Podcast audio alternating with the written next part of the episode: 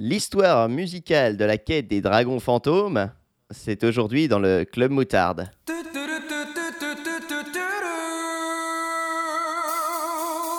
Club moutarde. Club moutarde. Club moutarde. Oh yeah, the club of the moutarde. C'est fini Del moutarde.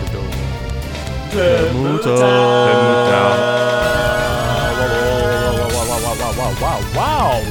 Oh my god.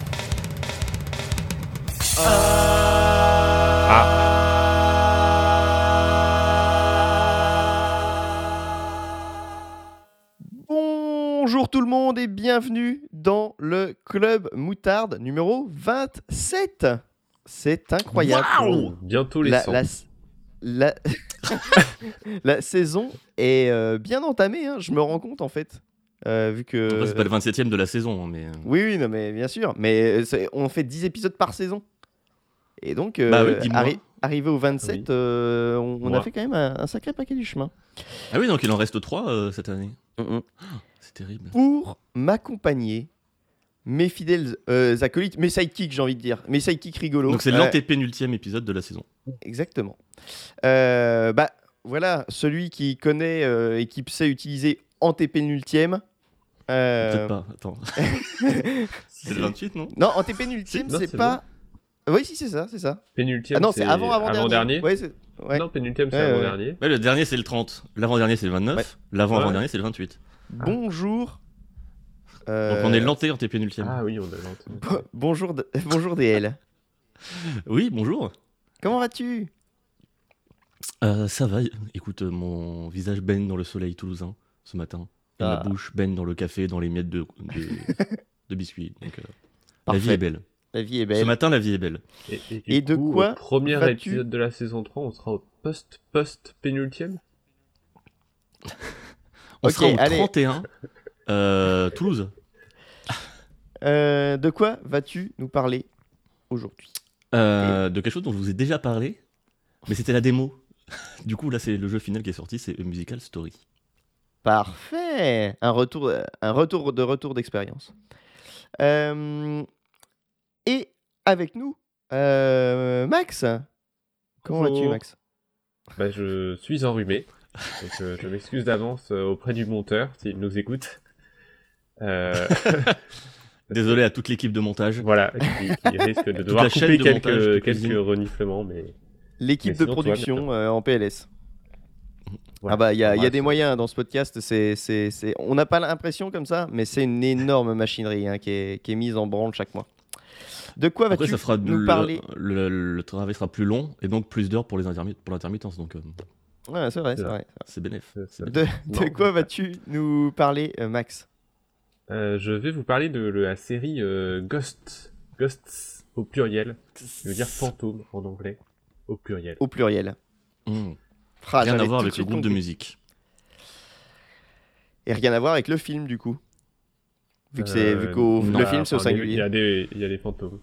Mais c'est Ah ouais, donc en fait, On ne refait pas Ah, la scène de Ghost Voilà, on va parler de Community.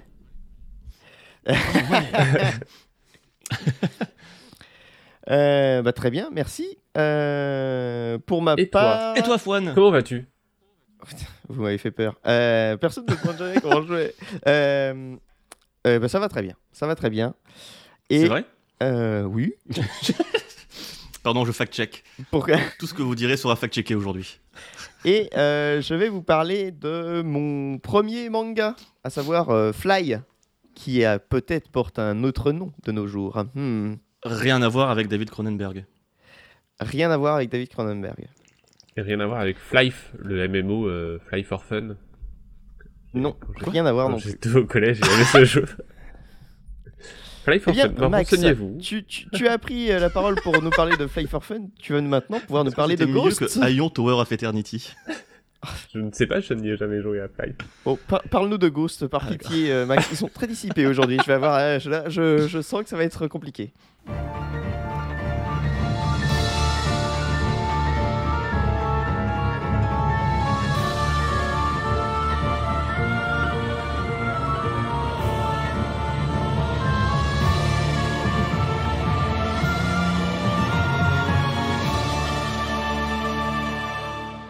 Euh, oui, Ghost, c'est une série anglaise qui a trois saisons déjà, mais dont je n'ai vu que les deux premières saisons.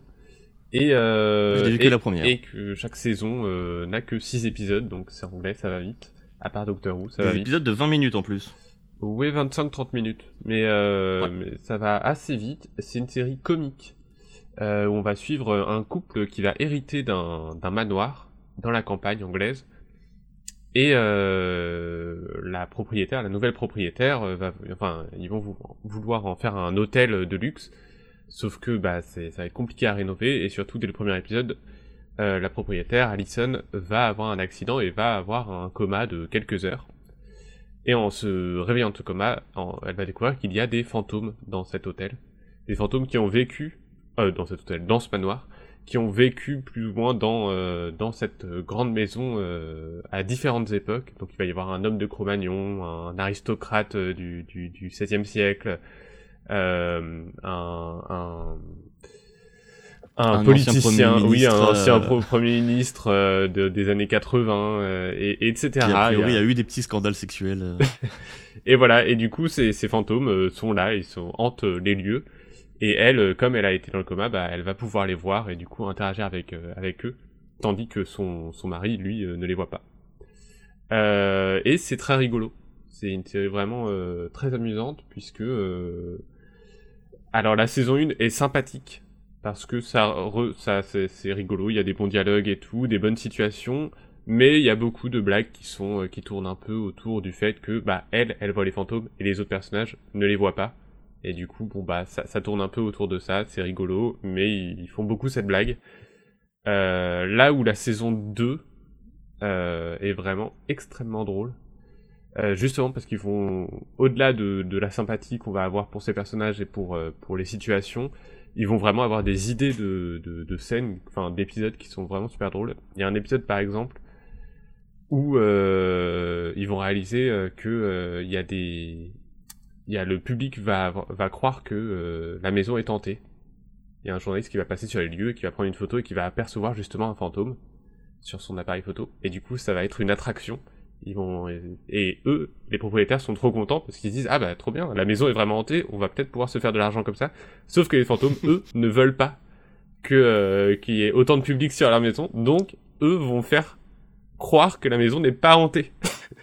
Pendant que les propriétaires vont faire croire que la maison est hantée. Et tout l'épisode, c'est ça, c'est eux qui essayent de faire une mise en scène pour faire croire que la maison est hantée, alors que les fantômes, non. et c'est extrêmement drôle. Et, euh, et voilà, et la saison 2 euh, vraiment enchaîne euh, idée sur idée, c'est super, c'est- super inventif, il y a beaucoup de dialogues très très drôles, notamment avec ce personnage de, de Premier ministre, mais aussi il y a un homme de Cro-Magnon par exemple, qui, est là depuis toujours, qui a connu, euh, qui a vécu sur ces territoires avant même qu'il y ait une maison. Et, euh, et justement, au début, on se dit c'est un personnage un peu cliché, c'est genre il parle pas bien, il, il, il fait, euh, enfin, il est pas éduqué quoi. Et en fait, il est super intelligent, même s'il ne sait pas parler, il est très intelligent, il est trop fort aux échecs, euh, et c'est même le, personnage qui a un peu de poésie. Enfin, et vraiment, il est super touchant, et, et c'est souvent le plus intelligent. Et euh, donc voilà, ça, ça, ça détourne un peu euh, les attentes, et c'est très très cool. Je ne connais euh, ni ni les créateurs de la série, Matthew Bainton, Simon Farnaby, Martha O. Douglas, Jim Howick, Lawrence Ricard et Ben Ben Wilbond. Il y a beaucoup de beaucoup de créateurs. Beaucoup de monde. Ouais, je connais pas ces gens, je connais personne dans le casting, euh, mais ils sont tous très très drôles. Donc euh, j'espère Mm. les revoir euh, vraiment. Et j'espère que la saison 3 est de, de- de la même qualité que la saison 2. Voilà, je reviendrai vers vous pour vous en parler. Ah, un petit, euh, une petite mise à jour. Ah, j'ai Bah, fait merci court. beaucoup. Merci beaucoup, Max. C'est parfait. Le- L'équipe de production va, ça va compenser ton ébouché en fait. euh, Super. Point, point de vue de l'équipe de montage. Temps, Mais- ça fait même pas 5 minutes de sujet, ça va pas du tout. Merci, Max. Euh, DL, DL, tu devais nous parler de A Musical Story.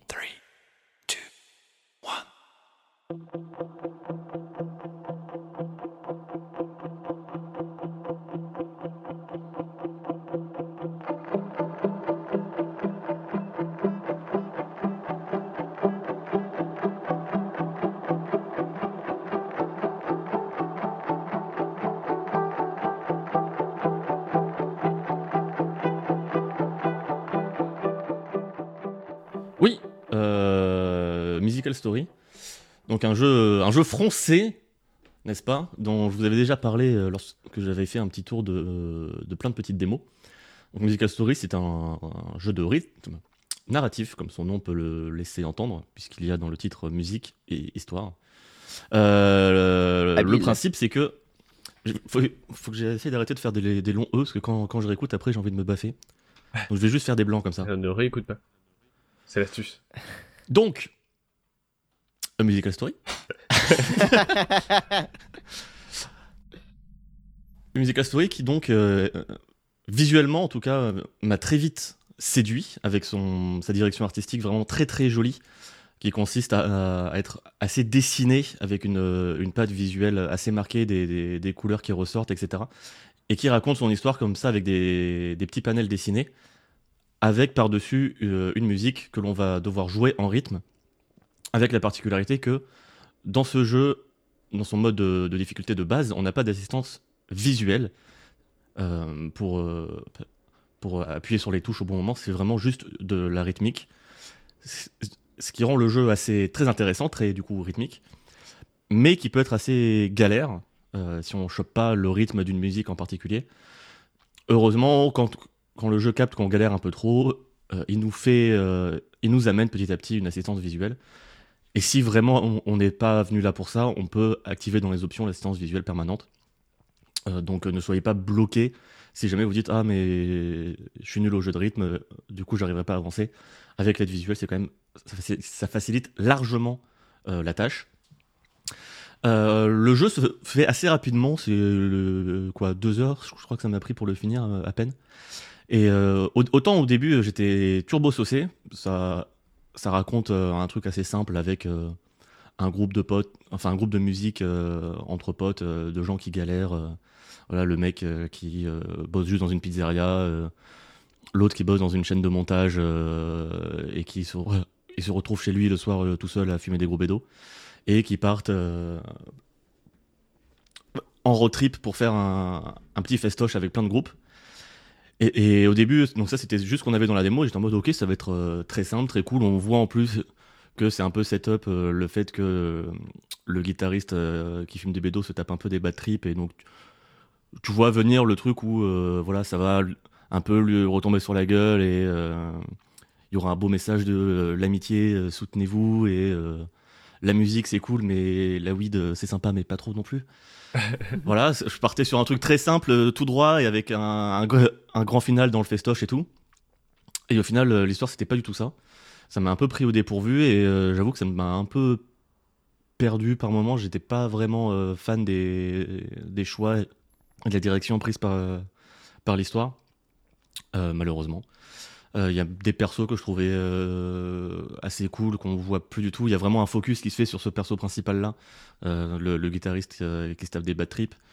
Et ouais, j'ai pas trouvé ça toujours très, très habile ou pertinent. Après, c'est vraiment du coup purement personnel par rapport aux attentes que je m'en étais fait depuis. euh, c'était quoi? C'était la fin de l'année dernière euh, quand j'avais fait la démo.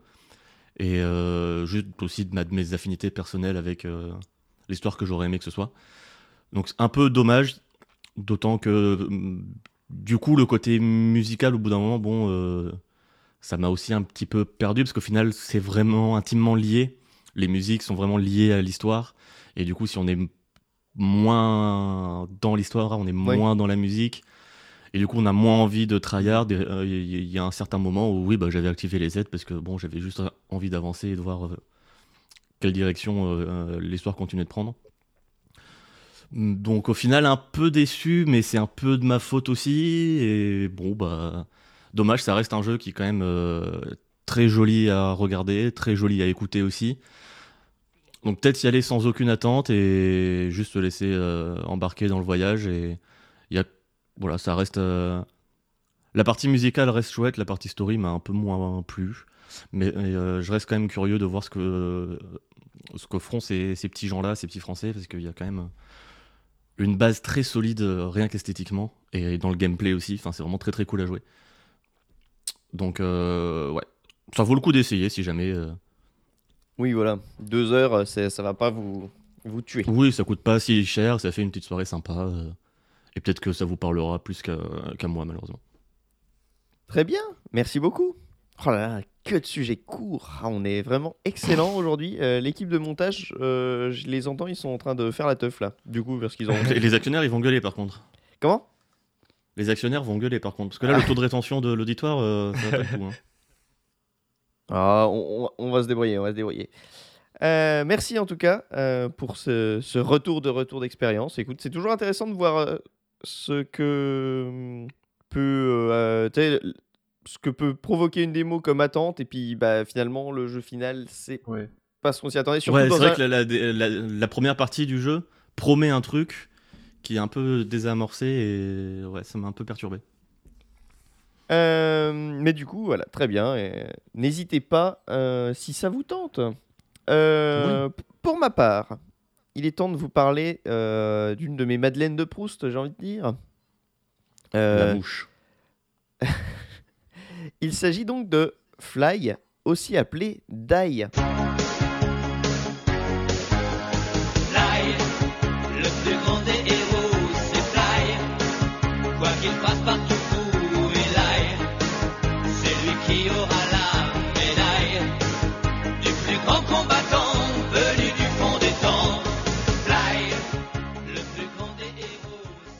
C'est euh, un manga qui, jadis, fut un temps, a été, euh, a été édité par J'ai lu manga. C'était à une époque où Hmm. euh, Dragon Ball était édité dans le sens de lecture français, donc toutes les cases étaient, euh, étaient euh, mises en mode miroir, c'est-à-dire que les gens avaient le cœur à droite, enfin, c'était génial. Ah, ah oui, et, et, et Fly avait cette particularité d'être publié dans le sens de lecture original. Et donc, quand vous ouvriez le truc, il y avait un énorme panneau euh, sens interdit C'est pas euh, à, pas à par la ici. fin. C'est pas par ici. Toutes les Et- trois pages, genre, attention non, pas. Pendant, juste euh, pendant sur longtemps, euh, il y, a eu le- il y a eu ça. Oui, c'est vrai que c'est resté, c'est resté très longtemps. Mais un truc que je n'ai vu que là, mais qui je pense était dans pas mal de mangas de j'ai lu manga de l'époque, c'était les cases étaient numérotées. Euh, T'avais un petit mode d'emploi limite au début pour dire Ah voilà, oui. il y a le numéro des cases et donc tu savais dans quel ordre prendre les cases. Sur tout le long, les cases étaient numérotées? Oui, mais c'était c'était un tout petit numéro, tu vois. Oui, euh, oui, oui, oui. Mais euh, et oui, oui, pendant tout le manga et euh, c'était vraiment très cool parce que enfin moi j'étais j'avais 8 ans, tu vois, donc euh, je lisais pas depuis tellement longtemps, donc lire à l'envers, c'était un c'était un, c'était un petit hein. délire. Donc j'étais très content d'avoir ces petits numéros quand j'étais jeune. Et ce manga qui s'appelait Fly euh, vient d'avoir, il y a une troisième édition du manga qui vient de paraître, sauf que maintenant il s'appelle Dragon Quest. Alors je sais plus la troisième édition comment elle s'appelle, la deuxième c'est La quête de Dai, Mm. mais c'est donc en fait un manga Dragon Quest. Euh, alors ce n'est pas du du tout dessiné par Toriyama, par l'autre là. Euh, mais euh, c'est euh, c'est un manga qui, bah, qui finalement euh, ressemble comme n'importe quel autre Dragon Quest à un Dragon Quest. C'est-à-dire que tu vas voir les ennemis euh, classiques, t'as des slimes, des machins, mais euh, l'histoire est elle complètement originale. euh, et, et voilà. Et c'est un manga que je trouve très cool. C'est un shonen limite classique. Tu vois, il y a un groupe de héros, la force de l'amitié. Enfin, c'est vraiment ultra bateau. Mais un des points forts que je trouve, c'est que le grand méchant qu'on t'annonce au début du manga est le grand méchant de la fin du manga. C'est-à-dire qu'il n'y a pas de Ah. d'entité euh, genre et non en fait c'était moi qui dirigeais tout au long et oh non en fait c'était moi je par exemple je pense à Naruto qui fait ça peut-être huit fois dans tout le manga tu vois c'est c'est c'est Le trope du insupportable. c'est le plus puissant. Et en fait, Euh, non, ouais, c'est lui le plus puissant. Euh, C'est ça, c'est Oui, bon, trop chiant. Et là, non, c'est vraiment. euh, bah, dans, la, et dans la toute première édition, même le, le, le grand méchant était dit comme étant le dieu du mal. Donc, euh, ça, voilà. C'est- on est, on est vraiment sur des, des bases de. Ouais, ça va être lui le méchant. Et ça reste lui le méchant. Et donc voilà, ça reste un manga très cool. Euh, on y retrouve les sorts de magie euh, de, de, comment, euh, de Dragon Quest. Alors, toutes les éditions ont un peu changé à chaque fois la traduction, mais je trouve que toutes les éditions se débrouillent pas trop mal dans, dans l'adaptation du truc. Et, et voilà, après, voilà, ça, reste classique, hein, mais, mais c'est, comme je disais, c'est une Madeleine de Proust et je suis très content qu'il le réédite. En plus, c'est une belle édition. Alors, elle est assez chère hein, parce que c'est à plus de 10 euros le tome. Pour un manga, c'est quand même euh, euh, pas rien, surtout qu'il va y avoir 37 tomes, je crois. Il y a 37 tomes de, de Dai, donc ça commence à faire Et- une sacrée somme. C'est même pas un format euh, un peu plus gros, un peu plus joli. C'est un euh. format euh, classique point de vue de la taille, mais par contre, quand tu regardes l'épaisseur, tu vois que c'est du papier euh, qui est de qualité. Mhm. Enfin, il est, les tomes sont vraiment plus épais. Les pages où il y avait de la colorisation sont colorisées. Euh, donc euh, voilà, c'est une édition, je dirais pas prestige parce que ça reste des, couvertures souples et tout. Ça reste un manga euh, classique, mais quand même euh, de, un peu plus haut de gamme, d'où le, le prix, je suppose. Et puis peut-être aussi que. C'est quand même il- 370 balles pour avoir le- l'intégrale, quoi. oui, oui. Ah bah, que, que- heureusement, ça va être étalé sur le temps. Là, les- ju- euh, il me semble que seulement les deux premiers tomes sont sortis pour l'instant, donc euh, on a le temps de voir venir. Mais voilà, mais euh, d'ailleurs, c'est ressorti parce que au Japon, il y a des- peut-être un ou deux ans, il- Dai a été ressorti en animé parce qu'il y avait eu un animé à l'époque. À l'époque de Fly, il y avait un animé Fly. euh, qui, est- qui était en France, il y a un générique français de Fly euh, que vous pourrez retrouver, mais du coup là il y a eu tout, tout a été refait en fait, ils ont tout ressorti. Euh, c'est open bar, c'est gratuit. Quand vous n'avez pas d'idée, ressortez les choses. Mais avec leur vrai titre. Mais en Oui. changeant toute la traduction. Encore que là, entre la deuxième et la troisième édition, du coup, la deuxième s'appelait déjà Dai et tous les noms des personnages avaient été changés. J'ai l'impression que la troisième édition est bien plus proche de la deuxième, mais quand même avec quelques petites subtilités sur les noms des sorts et tout ça. Bref. Voilà, j'ai- je suis très content qu'ils le ressortent parce que je n'avais plus des Dai qui étaient. voilà, qui n'existaient plus. La deuxième édition aussi était introuvable, donc je vais me faire un plaisir de dépenser tout, tout cet argent dans un truc que j'ai déjà lu. Parfait. Voilà, Et eh avec ben, des pages épaisses. euh, parfait. Euh, 20 minutes. euh, 20 minutes d'enregistrement, je suis très content. Bah, Euh, attends, on, peut faire- on peut faire un quiz au pire. on pourrait faire un, quiz, mais personne n'a rien J'ai ma, j'ai ma bassine, là, je mets ma tête dans l'eau et je vous chante des trucs, il y a pas de problème. Pendant deux heures. Ou alors, ou alors, peut-être que, Oh. peut-être qu'on a une surprise. Peut-être peut- que Max a envie de parler quelque parler- On peut peut-être parler quelques minutes de Elden Ring euh, auquel on a tous les trois joué. Ah, on pourrait faire un Ah, sujet vrai qu'on commun a tous les Elden trois joué, Ring. ça, ça tomberait bien. Bah, Ouais. Ça tombe Ah ouais, super pourrait. bien. On pourrait faire comme si on n'avait rien préparé. Allez, Chers auditeurs, rien de tout, rien. de- C'est vraiment improvisé. là, euh, l'acting est... Enfin, moi, je suis au maximum. hein. Ah, J'ai j'ai dû jouer euh, 75 heures au jeu juste pour ce moment, euh, j'espère que ça valait le coup, quoi. Allez, Elden Ring.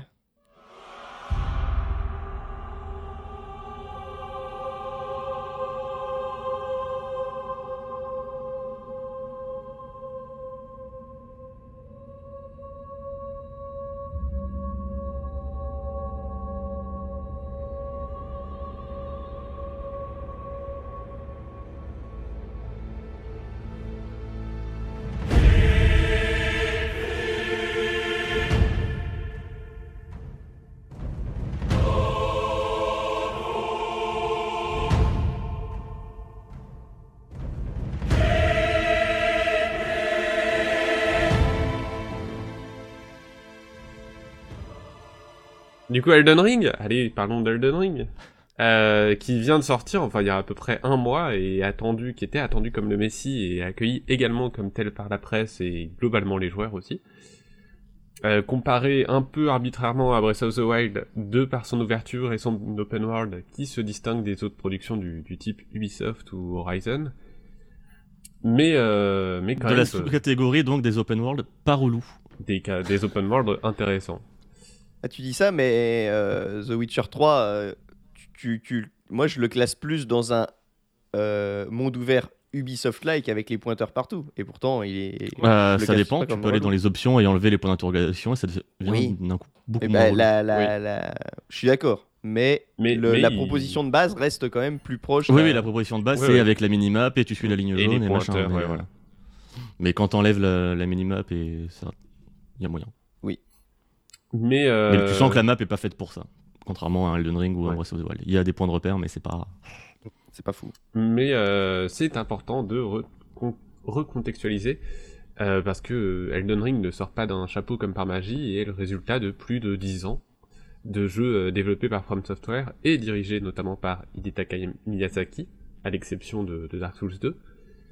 Et il est toujours bon également de rappeler que From Software lui-même n'est pas un studio qui s'est lancé grâce au succès inattendu de Demon's Souls euh, en 2009, puisque avant 2009 et donc avant Miyazaki, le studio est un, studio un peu de second couteau qui enchaîne les jeux de moindre envergure comme des titres euh, Gundam, euh, le fameux Ninja Blade, ou bien sûr la saga des Kingsfield. Ah, qui sont ça des- j'ai trop hâte que tu les fasses. Ouais, ouais, je suis pas sûr de les faire un jour, mais j'ai vu des Ça a vidéos. et- vraiment l'air d'être ta cam. Et ça, en vrai, ça a l'air fascinant, mais, mais je pense que c'est pas du tout. Là, c'est vraiment trop, trop cryptique, puisque c'est du dungeon crawler ultra cryptique et rigide, mais dont l'ADN se retrouve finalement toujours aujourd'hui C'est ça. dans, dans les récentes productions. C'est vraiment Ils ils l'ancêtre. faisaient pas des jeux de méca aussi? Bah, et Gundam. Euh, Gundam, c'est pas ça? Il, a, il a évoqué Gundam, c'est les mechas. Non, mais les euh, Armored Core, c'est ça. Ah oui, oui, oui, ils ont Ah. Oui, oui, mais ils ont Ah, fait c'est- un c'est Tenchu aussi. Ah oui. Voilà.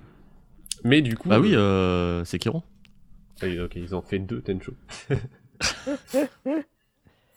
mais euh, qu'est-ce que Elden Ring? Oh, bon.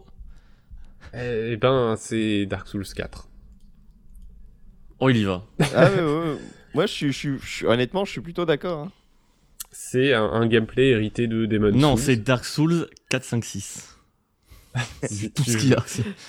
C'est ah, Dark Souls Trilogy 2. tu marques un point, tu marques un point.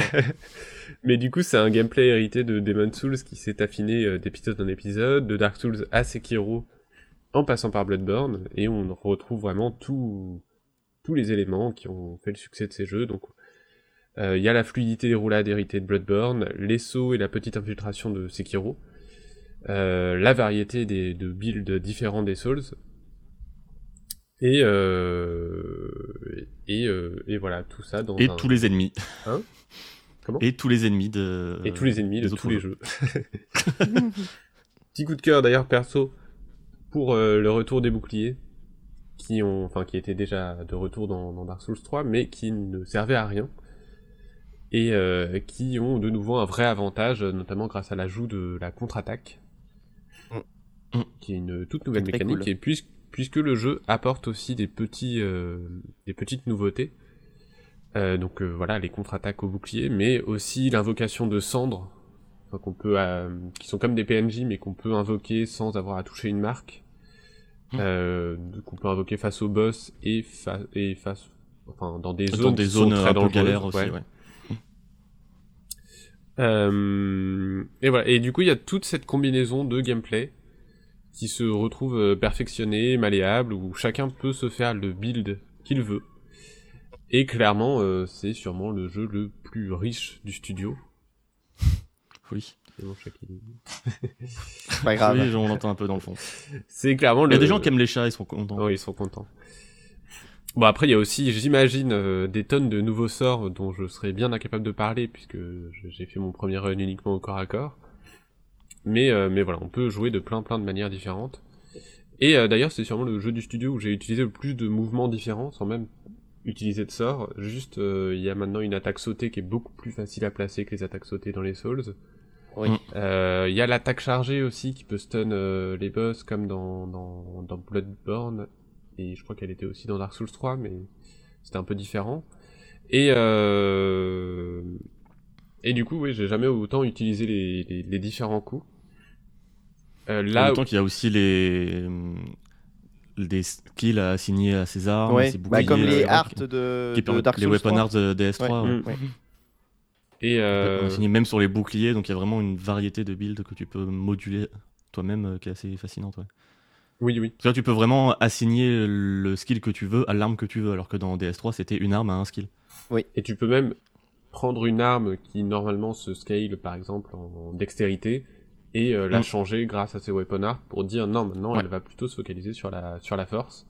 Donc vraiment si t'aimes le moveset, oui voilà, si t'aimes le moveset Mm. d'une arme, tu peux le faire même en, en- Après, ça change pas le- les stats euh, requises pour porter l'arme en question, Non. mais euh, mais oui, rien que ça en soi, c'est assez, assez ouf. D'autant que c'est clairement légitime et logique vu comme le jeu est, est ouvert pour aller chercher une arme en particulier. Enfin, genre, c'est impossible de se dire, euh, tiens, je, vais, je, je veux telle arme. Dès le début, c'est impossible. Tu vois, tu, juste, tu trouves plein d'armes et tu vois euh, laquelle tu peux utiliser, laquelle t'aimes bien, et tu dis, ok, je vais jouer avec celle-là. Parce que de toute façon, toutes les armes sont, sont à peu près, enfin, se valent, quoi. Il n'y a pas de. Oui oui oui. Oui, Oui, oui. Bah, ah, ça pour le coup, enfin, ouais, toutes les armes euh, en effet se valent comme dans tous les Souls en fait. Tu peux. euh, Oui, oui. Si le moveset de ton arme de base elle te plaît dans, dans un Souls, euh, bah, tu continues avec, tu l'up et tu finis le jeu avec quoi. Après, C'est ça qui est très euh, cool. ju- justement, je pense moi j'ai plus ce sentiment dans Elden Ring de me dire ah tout est vraiment potable. Là où Mm. dans les Souls, euh, les armes de, enfin, tu démarres avec une arme de base, il y en avait quelques-unes qui pouvaient euh, être complètement OP euh, pour finir le jeu avec, mais d'autres où bon, ça va être compliqué sur la fin si tu veux terminer, j'en sais rien, avec une, une arme de base. euh. Et là, comme euh, en plus les armes de base, tu peux les améliorer jusqu'à plus 25, vraiment, même si euh, elles peuvent être moins fortes que une, une autre euh, OP. Vraiment, euh, oui, bon, tu peux faire le jeu avec, avec ton épée de base au début si tu aimes le moveset, quoi. Ouais, en imitant le, le skill que tu veux, le scaling que tu veux, Mm. et puis let's go quoi. Et, euh, et du coup, c'est très cool ouais, d'avoir ce, ce, ce gameplay aussi riche. Là où Bloodborne euh, se focalisait sur l'offensive, Sekiro se focalisait sur la parade et Dark Souls 3 un peu plus les roulades. Là, vraiment, on utilise tout, on fait ce qu'on veut. Et le feu et le feu. dans Dark Souls 3. Euh, voilà. Est-ce que vous voulez rajouter des choses sur le gameplay sur le... Euh, non, non, ouais, c'est vraiment, euh, je te rejoins complètement. Euh, c'est vrai que DS1 m'était un peu tombé des mains, euh, enfin pardon, Dar- Dark Souls 1 m'était un peu tombé des mains euh, avec sa, sa petite euh, lourdeur quand même que je ressentais. Euh, là où DS3 déjà euh, opérait un changement, même dans un truc un peu plus euh, style Force Dex, euh, je trouvais ça beaucoup plus vif et snappy. Euh, bon, Bloodborne évidemment. euh, Snappy. oui. Snappy, ouais. Ça, ça schlac, tu vois, ça snap. Ok. Euh, Sekiro, euh, j'aimais beaucoup, mais ouais, par contre, Sekiro, c'est vraiment tu joues comme ça et pas autrement. Donc, Ouais. euh, il y a eu Mm. pendant un moment, j'étais en mode ok, c'est cool. Puis ça m'a mis une baffe. Je me suis dit attends, je me sors les doigts. Ok, c'est recool. Puis après, ça m'a remis des baffes et j'ai fait ouais, ok, bon, ça, va, c'est bon. Merci. Euh, mais c'est vrai que ouais, même même DS3, euh, je sentais quand je l'ai refait en mode feu, bon bah c'est un style vraiment différent aussi et ça marchait très bien. Et DS3 avait déjà, j'ai l'impression, enfin même le 1, euh, ce côté plein de builds différents. Mais euh, je trouvais ça un peu nébuleux la manière de créer ces builds. Ça dépend d'items que tu trouves de manière un peu, un peu planquée. Ou des, des fois, il faut que tu ailles te euh, faire un suicide run dans une zone où t'es pas censé aller, machin. Donc bon, c'est c'est un peu, je trouvais ça un peu.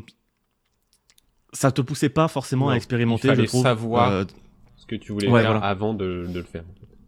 dans Dark Souls 1 et 3, ouais, complètement. La magie de Et- Bloodborne euh, aussi. Apparemment, elle apparaît très très tard dans le jeu. Il faut vraiment savoir que tu la veux pour euh, parce que tu vas pas changer de build dans plein milieu du jeu en fait. Euh, Oui, oui, c'est ça. Alors que, euh, oui, Elden Ring, bah, de, de par son ouverture vertigineuse, tu peux, peux aller partout. euh, tu, peux aller où tu veux, quand tu veux, et du coup, c'est cool que le jeu te donne vraiment cette li- liberté de, de te façonner ton propre build comme tu veux, en sachant que, en plus, de toute façon, pas assez tôt dans le jeu, mais à- au bout de quelques bonnes heures, t'auras moyen de respec. euh, pas gratuitement, mais en, en vrai, le coût est. Enfin, l'item nécessaire et t'en trouves sans, sans forcément chercher. Donc, t'as quand même aussi le, le jeu a cette bienveillance de te dire euh, Ok, peut-être que là, ce que tu fais te plaît pas, peut-être que t'as trouvé une, une arme trop cool et t'as envie de changer ton build. Vas-y, tu peux changer de build maintenant quand tu veux, quoi. Et ça, c'est quand même très très cool. Ouais, je, je partage totalement votre avis, comme, euh, comme tu disais. Enfin, moi, je me rappelle, j'ai fait euh, Dark Souls 1 en, en pyromancien en suivant le guide d'Exerve. Euh, bah, enfin, je veux dire, les gars qui te donnent les pyromancies les plus puissantes, je suis pas le guide, jamais je les trouve, quoi. C'est mais c'est c'est 100%. Ouais, alors que là, ouais, euh, tu, tu, tu, le jeu est bah, est généreux, mais parce que bah, c'est un monde ouvert et que de toute façon, il faut bien le remplir, donc il faut bien qu'il te donne des trucs, parce que si tu avais juste des mobs à tracher, euh, bon, ce serait pas très intéressant. Donc il y a des récompenses, et euh, ces récompenses peuvent te donner envie de tester d'autres armes, d'autres trucs. euh. Euh, donc moi, je suis... Enfin... Depuis le début, j'avoue, j'ai pas changé de manière de jouer. J'ai toujours, j'ai un katana, un bouclier, et puis euh, j'ai aussi une masse, enfin, euh, une Morning Star pour les moments où euh, j'ai besoin de taper en contendant. Mais euh, c'est tout. Et, euh, et c'est, je suis, enfin, le gameplay est vraiment, ouais, c'est, c'est l'aboutissement de tout ce qu'ils ont fait. Donc, euh, je suis, ouais, non. on- et en plus, le jeu, enfin, te force pas, mais naturellement, tu vas tout utiliser. C'est-à-dire que. Oui. Moi, on n'a pas parlé du craft aussi, mais de euh, tous ces petits objets-là qui peuvent t'aider euh, pour, avoir de la distance ou quoi. Ça Mm. C'est ça, ouais. euh, Tu craftes tes petites dagues parce que là, tu te dis, attends, je vais les attirer un par un. euh, les, les pots euh, pour, euh, pour faire les différentes bombes, pareil. Tu vois, c'est, c'est... Le jeu offre vraiment plein de possibilités et elles sont simples à utiliser, contrairement voilà, à un, à Souls où tu vas galérer pour trouver telle sorte, tel machin. Là, il y a plein de possibilités, mais tu vas pas galérer pour t'en servir et du coup, ça, ça incite vraiment et c'est ouais, non, c'est très très agréable à, à jouer. Après, ça reste un Souls quoi dans le gameplay. euh, Oui. euh, t'es- pas du tout sur du Sekiro. Euh, t'es- voilà, ça reste, euh, ça reste quand même, enfin pas rigide, parce que c'est ça, la, la fluidité apportée par DS3 et Bloodborne est là, mais euh, c'est pas non plus, euh, c'est pas virevoltant Ah, ça comme, reste euh, comme un un- Sekiro. Oui, non, c'est pas, c'est pas flottant, ça reste un, un truc assez. euh, mais ça reste, je trouve, très très pla- plais- plaisant comme Ah jeu oui, non, mais c'est- euh. Moi, euh, le gameplay de Dark Souls 1 m'a jamais. Tu vois, toi, tu disais que c'était- il t'était un peu tombé des mains. Moi, ça m'a jamais dérangé parce que même si c'était euh, genre euh, les pieds ancrés dans le sol, tu vois, euh, au moins euh, le jeu avait cette force de. Tu savais ce qui se passait, c'était euh, lisible et euh, Oui. tu, Mm. tu- quand tu perds, même si c'est parce que bah, le gameplay est un petit peu voilà machin, tu savais pourquoi. Et donc tu savais comment tu pouvais corriger les trucs. Et c'est pour moi c'est ça la force. peu, euh, euh, voilà. Un peu à la Monster Hunter aussi, où, euh, où euh, C'est vrai. bah, il y a un gameplay qui peut être un peu que tu peux considérer comme rigide et il l'est. Mais en fait, une fois que tu as compris les règles et comment ça se joue, bon bah maintenant tu voilà, tu sais pourquoi tu vas faire des erreurs ou euh, pourquoi tu vas réussir. Mais surtout, oui, il y avait il y a aussi ce côté très méthodique dans DS1 qui justifie justement euh, la lourdeur. Où euh, quand tu lances une action, tu la lances Ouais. et tu peux pas, tu peux rien cancel ou quoi. Et du coup, il y a vraiment ce côté très méthodique de prise de risque, de gestion du déplacement, etc. Mm. Et là, on retrouve encore ça. On retrouvait ça dans DS3 et on retrouve ça aussi dans Elden Ring, mais dans un enrobage beaucoup plus, beaucoup plus vif, je trouve, et beaucoup plus plaisant. Oui, oui, je suis d'accord. Plus vif, ouais, carrément. Mm, mm. Mm, mm, mm. Mais du coup, vous l'avez dit, euh, la, la, la grosse, grosse nouveauté d'Elden Ring, c'est le vaste monde ouvert qui est complètement ouvert. Euh, même si on pourra me rétorquer à juste titre que Dark Souls 1 en son temps était déjà Ah, Une Dark forme Souls de 1 en monde son temps ouvert. était déjà euh, une forme de monde ouvert, euh, Truff. lequel? Ah oui, Eh ben, tout à fait. Tu peux me le rétorquer. Mais euh, mais après c'était un monde ouvert dans le sens où oui tu pouvais accéder à des zones, enfin à plein de zones différentes dès le début, mais c'est toujours plus couloirisé. C'est-à-dire c'est tu Ah oui. vas dans des zones C'était plus différentes, connecté. Mais, mais c'est ouais, C'était voilà. plus un Metroid. Non, oui, un peu, oui. un- Bah oui, mais totalement. La façon dont c'est pensé. Euh, ici, c'est un monde ouvert dans le sens, euh, il y a des vastes plaines, euh, différents biomes, euh, et euh, qui te permettent d'accéder, qui font le lien justement entre les différents donjons, les, les petits donjons aussi, euh, qui par exemple sont des réutilisations de l'idée des donjons calices de Bloodborne, mais mieux incorporés, puisqu'ils sont directement dans le monde ouvert. qui sont aussi des, des ré- réutilisations des, des donjons de d'Oblivion aussi. Mais- Euh, je, je saurais pas te dire. Mais oui, on- du coup, dans le monde ouvert, oui, on trouve ces petits donjons, les donjons calices, donc, euh, des ruines ou des mines. Et, euh, et vraiment, cette map euh, est gigantesque et surtout extrêmement dense. Mm. Euh, Bourré de, de secrets, de trucs euh, qui ouais. récompensent ta curiosité. euh. Oui, en plus de tomber sur euh, parfois des gangs d'ennemis ou euh, voir des boss. Carrément, selon si tu... Il y a des zones où tu peux y aller la nuit, puisqu'il y a un cycle jour-nuit, c'est très cool. Ou, Oui, il y a des euh, boss qui pop que de nuit, ouais. Ouais, il y a des boss qui pop que de nuit et bon, ça peut être intimidant quand tu te balades et d'un coup il y a une musique qui se lance avec des cœurs et bam, il y a un énorme oiseau euh, qui te tombe, tombe sur la gueule. Après, l'avantage, c'est que tu peux, euh, tu peux tout le temps fuir quand tu es dans le monde ouvert. Ouais, ouais, ouais. Euh... Bah oui, et c'est sûrement l'argument qui fait que qu'on considère euh, tous Elden Ring comme plus accessible, sans forcément euh, que ce soit plus facile, c'est le fait de pouvoir aller dans la direction qu'on souhaite. Et de pas être bloqué par, euh, par une étape où tu es en mode tu peux pas progresser si je passe pas ce- cette étape-là. quoi. T'es jamais, jamais bloqué face à un boss ou dans une forteresse trop compliquée. Tu peux te TP, tu peux te TP à chaque feu de camp, enfin, Hmm. grâce. Euh, Chaque site de grâce. Et, euh, et tu peux aller voir si d'autres chemins semblent plus abordables. Et à l'inverse, tu peux aussi euh, volontairement choisir d'aller directement dans des, dans des env- environnements que tu sais beaucoup trop haut niveau, mais pour, euh, pour farmer rapidement ou pour avoir du, du meilleur stuff. Si pour le plaisir sais, de c'est vrai que cartographier et les, les, les, les runs suivantes, ça va être n'importe quoi. euh, Enfin, une fois que le jeu sera vraiment bien, bien machin, euh, je pense que va y avoir le. Bon, bah alors là, attends, je vais là direct. Je vais, enfin, je récupère. euh, euh, comment c'est Tempête? Non, comment il s'appelle? Oui. Euh, Torrent, euh, Torrent, tempête Torrent, Torrent, pardon. Euh, je récupère Torrent et hop, je vais à l'autre bout de Ah, la map. en euh, français. je, je fonce. je, je fonce pour, euh, pour aller choper euh, telle arme et euh, c'est bon là tu vois je suis tranquille euh. Mm. on va vraiment y C'est un peu des- ce qui m'est arrivé quand, dès le début, je suis parti vers l'est euh, en Cayde, dans la zone toute rouge qui me faisait mourir de peur. Et juste, euh, je me baladais en mode j'ai esquivé tous euh, tous les mobs, et puis je suis tombé sur mon, mon météorite staff euh, avec son scaling en S en Ah intelligence. et là, oh J'ai vu que, que, Incroyable. que MV avait fait la même. Il est tombé sur ce bateau, il était genre ah merde, mais c'est pas du tout mon build. Mais quand même, ça a l'air trop bien, j'ai envie de prendre ça. Ah, moi, là, bah, c'est parfait. Mais euh, après, sur ce monde ouvert, moi je pense que les, les premières heures sont les plus gratifiantes, justement parce qu'on ne sait pas sur quoi on va tomber. Là où Ouais. après, euh, il y a quand même une routine qui s'installe, mais au début, on se laisse guider vraiment par, les, par la curiosité et euh, les frontières de la map. Autant que c'est peut-être juste une impression, ou, c'est vraiment le cas, mais j'ai la la sensation quand même que la zone de début, Necrolimbe, est beaucoup plus dense Oui. que les autres. Clairement.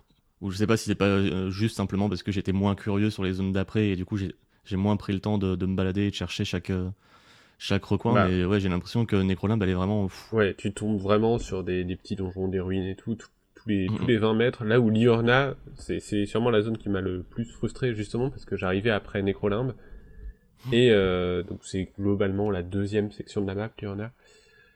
Et justement, j'arrive dans ce grand euh, lac euh, avec euh, avec l'académie au-dessus et, euh, et chaque deux mètres, je voulais je tournais en rond en fait pour me dire non mais il y a forcément quelque chose il y avait des choses tout le temps en en nécrolimbe il y a forcément quelque chose là et je tournais j'ai tourné en rond pendant pendant des heures sans spécialement trouver quoi que ce soit en fait Après, c'est pas plus mal non plus parce que ça aurait Oui. peut-être aussi vite été euh, pff, étouffant quoi.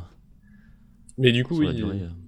il y a cette map qui se dévoile euh, grâce à des morceaux de cartes à trouver que- il y a des indices sur la map en fait pour pour les Oui. trouver plus facilement Et ça aussi, le, juste le fait que quand tu démarres le jeu, même si, t'as pas euh, la map, euh, enfin la map des autres zones que t'as pas découvert, découvertes, le zoom, euh, le dézoom Mm. maximum, c'est juste ce que t'as découvert et au fur et à mesure, en fait, le dézoom grand- grandit au fur et à mesure que tu découvres la map. Ça te donne un truc assez vertigineux à chaque fois que tu Ouais. découvres un autre plan de map. Attends, attends, mais encore ça là parce qu'au Attends, mais il y a encore des trucs là Mais quoi Mais quoi? Au début, je me suis dit, oh, la map est très grande. Et en fait, euh, bah, c'est, un quart, ou voire un cinquième de tout ce qu'il y a dans le jeu. Donc, euh, Parce qu'après, il y a les souterrains. oui, c'est ça. ouais. Mais, euh, mais oui, du coup, c'est une map qui est quand même euh, assez chouette d'ailleurs, euh, et qui n'indique aucun point d'intérêt signalé par des points d'interrogation, comme peuvent le faire les jeux Ubisoft. Même si elle est assez maligne pour te donner des indices, notamment sur les mines. Oui, visuellement, tu vois, même pour voir les ruines ou quoi, tu vois qu'elles sont dessinées sur la map en fait, mais C'est une map dessinée, c'est ça. Et du coup, euh, elle est ouais, trop trop belle d'ailleurs. tu peux te mettre toi-même tes points, tes points d'intérêt pour euh, te dire, tiens, là, je devine qu'il y a quelque chose et y aller. D'ailleurs, maintenant, il y a les NPC aussi. Euh, D'ailleurs, qu'on vient de ça, retrouver qui ont été rajoutés sur les maps. ça, le, le jeu est. on- tu as parlé de Breath of the Wild tout au début, euh, et là-dessus, il là où il serait en rapproche, c'est que même sans ouvrir la map, bah déjà, enfin les maps, même si celle de Breath of the Wild est enfin plus détaillée, mais encore que, euh, les- là aussi où il, il se rapproche les jeux, c'est euh, que visuellement, quand tu quand tu es dans le monde, tu vois les points d'intérêt en fait. C'est-à-dire que tu arrives et puis tu arrives au-dessus d'une colline et tu dis Ah bah attends, il y a un truc là-bas, il y a un truc là-bas, il y a un truc là-bas. Tu vois, euh, bah oui, où est-ce qu'il va y avoir des trucs et puis bah c'est ça qui fait que tu peux finalement te passer des, des points d'interrogation des jeux Ubisoft ou autres. Ouais. C'est que finalement, visuellement, de loin, tu te dis Ah mais attends, là-bas, il y a l'air d'avoir un truc et en effet, là, cette petite ruine, eh ben il y a, il y a, il y a une, une trappe et tu vas dedans et hop, en avant. Et ça, mine de rien, c'est un sacré tour de force qu'Elden Ring arrive à le faire, parce que si Breath of, si Breath of the Wild le faisait aussi bien, c'est aussi parce que euh, il savait tirer pa- parti de fa- façon intelligente des limites techniques de la suite, qui faisait que tu pouvais pas afficher 8000 trucs, du coup, quand le jeu affichait quelque chose, tu savais que c'était un, Mhm. quelque chose d'intérêt. Et que El- Elden Ring réussisse à le faire avec euh, bah, beaucoup plus de, Ah bah, de bagage technique euh, derrière lui, c'est ultra malin. Parce qu'il y a cette direction artistique euh, d'une terre qui a subi un éclatement avec euh, des, des reliefs, etc., qui n'ont aucun sens, qui permet de nous guider le regard de façon super maline, tout en ay- ayant un environnement très détaillé. Bah, il y a Et cette, ça, c'est vraiment ce qui m'a le plus euh, cette indication euh, surpris. qu'on qu'on voit con- constamment de l'arbre géant, euh, l'arbre monde qu'on Oui. voit constamment comme ça, euh, ne serait-ce que pour se repérer par rapport nord, sud, est, euh, les points cardinaux, Ouais. on voit l'arbre, ok, on sait, on sait où on se situe par rapport, euh, sans ouvrir la Comme l'on voyait le château d'Hyrule euh, dans Breath Ouais, of the voilà. Wild. Euh, mais du coup, dans cette grande map ouverte, en plus des ruines, mines euh, et autres petits donjons, il y a aussi ce qu'ils ont appelé euh, lors de la promo du titre les donjons Legacy. Mhm. Euh, à savoir là des donjons euh, bien plus aussi euh, connu à- sous le nom de Vous allez en chier. Ouais, Aussi connu, Des- connu sous le nom de niveau. voilà, c'est des niveaux de, de Dark Souls qui, qui ressemblent beaucoup plus à des niveaux classiques, sous forme de couloir entre gros guillemets parce que parce que parce qu'on peut quand même explorer. euh, Il y a vraiment un sentiment d'exploration qui est bien bien présent et une ouverture. Oui, on garde le- la science du level design, euh, mais qui est, euh, enfin, même l'académie ou le- la capitale. Ouais. Mais qui est quand même, euh, qui est quand même hérité là pour le coup des, des Souls. Ça fait beaucoup plus Mm. niveau de Souls, sans temps de chargement malgré tout. Euh, et un level design, ouais, tu le disais, extrêmement méticuleux euh, et vraiment, ouais. Paradoxalement, moi, c'est, je trouve, c'est, c'est un peu les meilleurs moments du jeu pour moi. C'est euh, le château de Mm, Valorage où je, vraiment j'ai retrouvé un plaisir à me dire, oh là là, il y a tellement de chemins différents et, et juste me dire, attends, là je peux passer par cette fenêtre. Ah, mais il y a un autre chemin là si je continue. Ah, là il y a une échelle. Mais attends, mais Ouais. tout ça en gardant en tête que à la base en fait il y a aussi deux autres chemins que j'ai pas j'ai pas emprunté et, Et, que tout ça est un, un- infime morceau d'une Ouais. map immense. c'est ça Mais oui, ce- euh, retrouver ce sentiment de d'avancer dans un niveau et de conquérir quelque part un- ce château, euh, Mm. ces, ces endroits-là, Mais c'est ultra plaisant. Ouais. pour moi, ils sont, ils sont Bloodborne tiers, hein, ces, ces trucs-là. C'est, c'est vraiment. Enfin, Bloodborne, il y avait vraiment une science de, tu sais, bah, de, de la cité. euh, vraiment. Mm. Enfin, elle existait, quoi. Alors que tu avais des biomes différents et tout, ça, ça- ça n'avait aucun sens, mais t'y croyais. Et que niveau urbanisme, c'est n'importe quoi. Voilà, exactement. Oui. Et, mais euh, eh ben là, c'est c'est pareil en fait. Et euh, en, en plus, avec le saut, euh, ça Oui. ouvre encore plus les. Et ça, ils s'en servent à mort, tu vois. euh. Ouais, la première zone te le montre beaucoup, ouais, de... t'invites beaucoup à sauter par-dessus les créneaux Ouais, des arriver remparts sur les toits, faire n'importe quoi. et en plus ils te mettent des petits items tu vois justement pour te dire oui, tu peux sauter atterrir sur ce toit tu vois tu Ouais, ouais, ouais, c'est. Enfin, ça ouvre encore plus les possibilités. Ils se sont fait vraiment plaisir, quoi. Et euh, là, euh, c'est. Ouais, ouais, non, c'est. Enfin, c'est une sacrée réussite, hein, les, les donjons. Après, enfin. euh, ça. c'est euh, vu que tu te sens quand même plus enfermé, euh, c'est vrai que ça. Enfin, euh, après, je trouve ça cool, moi, mais.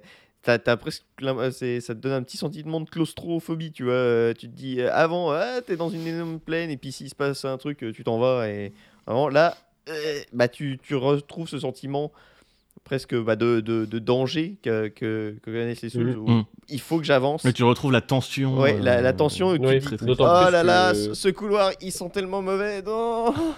dans, dans, dans le monde ouvert, euh, il y a cette euh, capacité, enfin, il y a ce- cette petite nouveauté aussi où quand tu finis de vaincre un groupe d'ennemis, ça va te redonner une ou plusieurs euh, potions. Oui, tu peux récupérer Dans les donjons, non. dans. Ouais, dans ouais. les donjons, c'est tu as tes, ton nombre de potions et il faut tenir avec jusqu'au prochain feu de camp. Dans les donjons, t'as même aussi les mobs avec des yeux orange qui te euh, chourent des, des runes quand tu meurs aussi. Ça, je Ouais, sais. tu vois, je savais pas. Il y a certains mobs, euh, les mobs qui ont les yeux orange qui te donnent plus de ru- runes quand tu les tues. Euh, je crois que quand tu meurs et que tu reviens récupérer des runes, t'en chopes moins. Il y en a un, euh, justement, à voile l'orage, euh, où je perdais tout le Ouh. temps des runes et j'étais là, mais qu'est-ce que c'est ça de merde? En fait, D'accord. c'est- Ah, je savais pas. Ah, Mais, le- la euh, petite, euh, la petite, euh, tuile. Mais ouais, et en termes, enfin moi il y a ce sentiment aussi euh, d'exploration dans, dans ces donjons euh, qui est ultra kiffant et qui est aussi genre un peu euh, étourdissant, un peu Oui. à l'image du monde ouvert où t'es genre oh là là mais il y a tellement de chemins et tout et en fait bon bah t'en prends un et en fait tu vas retomber sur tes pas et je, vraiment il y a une science du level design vraiment où euh, Ouais, Tu Ouais. retrouves ce, ce feeling Dark Souls où Ah je retombe là. Ouais, tu cartographies toi-même en fait dans ta tête ce que t'es en train de faire et, euh, et en fait tu t'y retrouves et je sais pas comment ils font ça pour pas nous perdre. Enfin, il doit y avoir plein d'indices Mm. visuels et tout. Et, et oui, il y a toujours vraiment- des, des indices visuels au loin, que ce soit dans le château de Voile-Orage, bah, le fait que tu sois sur une euh, à flanc de, de falaise, du coup tu, tu vo- vois où de quel côté t'as le vide et de quel côté t'as la gigantesque tour, ou, Mm. Ou dans la capitale, bah oui, bah avec le, le grand arbre, etc.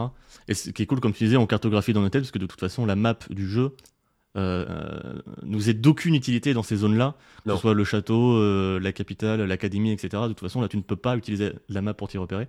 Donc, tu es obligé d'utiliser cette, euh, cette gymnastique mentale de se cartographier avec les éléments visuels, le chemin qu'on a parcouru et tout. Et c'est ouf que ça marche tout le temps, quoi. C'est c'est un- c'est insane. Euh, après, si vous, euh, quand on a déjà fait les Souls, on est, enfin, même si on est trop content, tu vois, de, retomber sur nos pas et de dire ah oui, ok, ça, ça marche comme ça et tout, euh, et c'est trop cool. On voit quand même euh, les, enfin, les ficelles maintenant, c'est bon, on les connaît. C'est-à-dire que là, bah, juste avant de- d'enregistrer, j'étais dans la capitale, puis j'ai, je suis vers une grâce.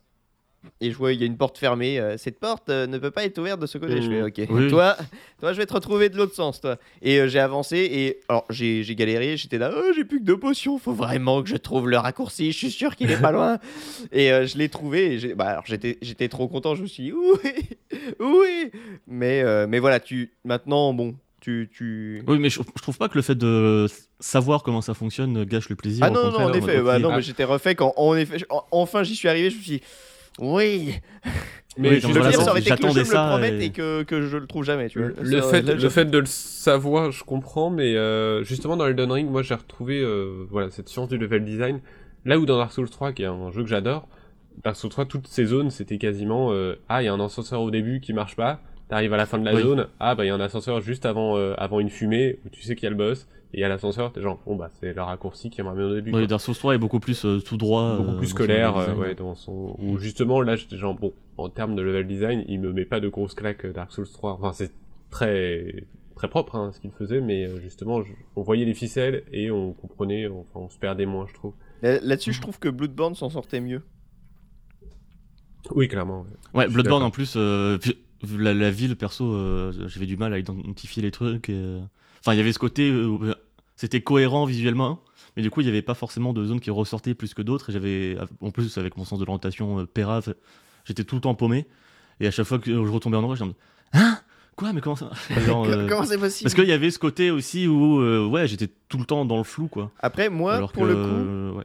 avoir la carte là, ça m'aide quand même pour voir un peu, tu vois, par où. je- Parce que pareil, mon sens Oui. d'orientation dans les jeux vidéo la est direction lamentable. globale, ouais. Et donc, je vois, et puis, tu vois, je me dis, bon, bah alors attends, si je veux trouver. C'est comme ça que j'ai trouvé le raccourci. Si je veux trouver le raccourci, il faut que j'aille à peu près par là, tu vois. C'est- Et, et donc, euh, voilà, on peut se repérer plus facilement grâce à la carte.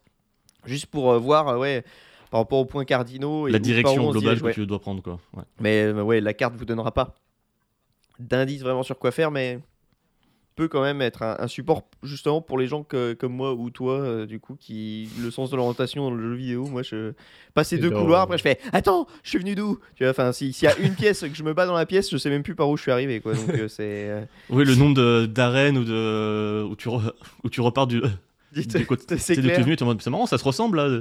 Ah mais attends. Mais c'est exactement ça. Je fais trois roulades, après je fais Attends. Quoi? Je suis venu d'où? Ouais, elle est vide cette zone. Ah bah je suis retourné à la grâce. Ah bah merde. Ah merde, tout a respawn. Euh, mais du coup, il y a quand même une, une conséquence à ce monde ouvert et même à, à ce- cette variété de, de, de builds. Euh, c'est difficile de considérer ça comme un véritable défaut parce que c'est un peu inhérent à la promesse d'offrir une vraie liberté aux joueurs, mais euh, c'est euh, l'équilibrage qui est le plus chelou de toute l'histoire des Souls, euh, à mon sens. Parce que clairement, selon l'ordre dans lequel vous allez traverser certaines zones, vous allez parfois euh, casser le jeu en lui roulant dessus, et vraiment il y a des moments où on peut casser le jeu, quoi. Ou à l'inverse, trouver ça beaucoup trop difficile. Et euh, ben là où Dark Souls 1, Dark Souls 1, euh, donnait des indices très très clairs pour comprendre si une zone euh, est accessible à niveau ou non, enfin il suffit de la première zone, là, à cheveux, euh, bon bah on peut accéder à trois zones, il y en a deux où c'est infaisable, et une troisième où si tu- même si tu galères, tu vas dire ok mais là les ennemis je les tue quand même en deux coups. Elden Ring est beaucoup, enfin je le trouve beaucoup plus flou Euh, parce Mm. qu'il y a des endroits où, bah, on- tu m'en parlais justement avant, avant l'enregistrement Fouane, il y a des endroits où je me suis dit, non mais ça, c'est à faire beaucoup plus tard. Je, je suis pas au niveau, mais vas-y, je vais, je vais essayer d'avancer quand même. Et en fait, euh, non, bah, je pouvais le faire, je vais arriver face à un boss qui est tout à fait accessible. Euh, alors que euh, je, je- je me suis dit, euh, là je traverse une zone infernale, je, je suis dans une zone beaucoup trop haut niveau, je suis pas censé être là. Et en fait, ça va. euh. Après, je pense qu'il y a aussi le fait que face au boss, on peut invoquer les cendres, comme je disais, qui sont parfois aussi puissantes qu'un PNJ ou un vrai joueur, sans pour autant doubler la vie du boss.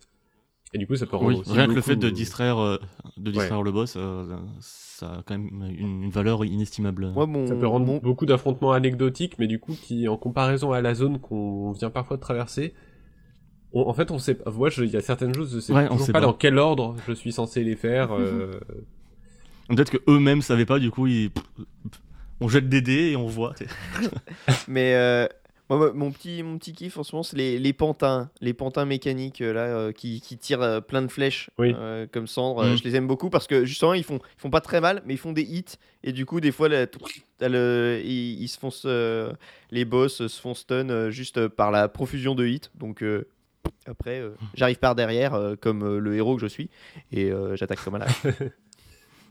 Mais euh, oui, il y a par exemple aussi euh, une succession de deux zones optionnelles vers la, vraiment la fin de l'aventure, donc je, que je ne nommerai pas.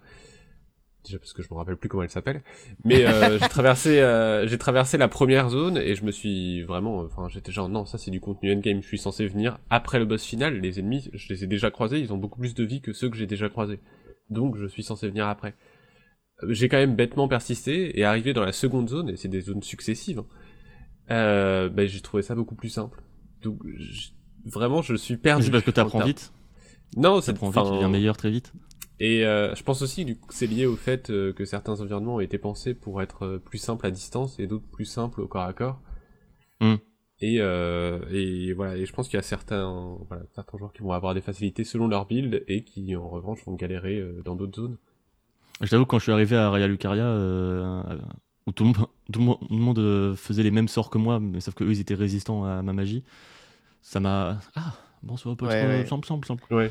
Alors que, tu vois, Nem il l'a fait dès, le- dès le début, bon, c'était un peu relou parce que, bon, c'est Mm. fait dès le début, mais. euh, Bah oui, bah, j'ai pas eu spécialement de soucis à part même si on se fait mitrailler. euh, oui. fait effectivement mitrailler, mais euh, bon, euh, il suffit de courir, esquiver, et voilà, au corps à corps, j'ai pas eu beaucoup plus de soucis que ça, quoi.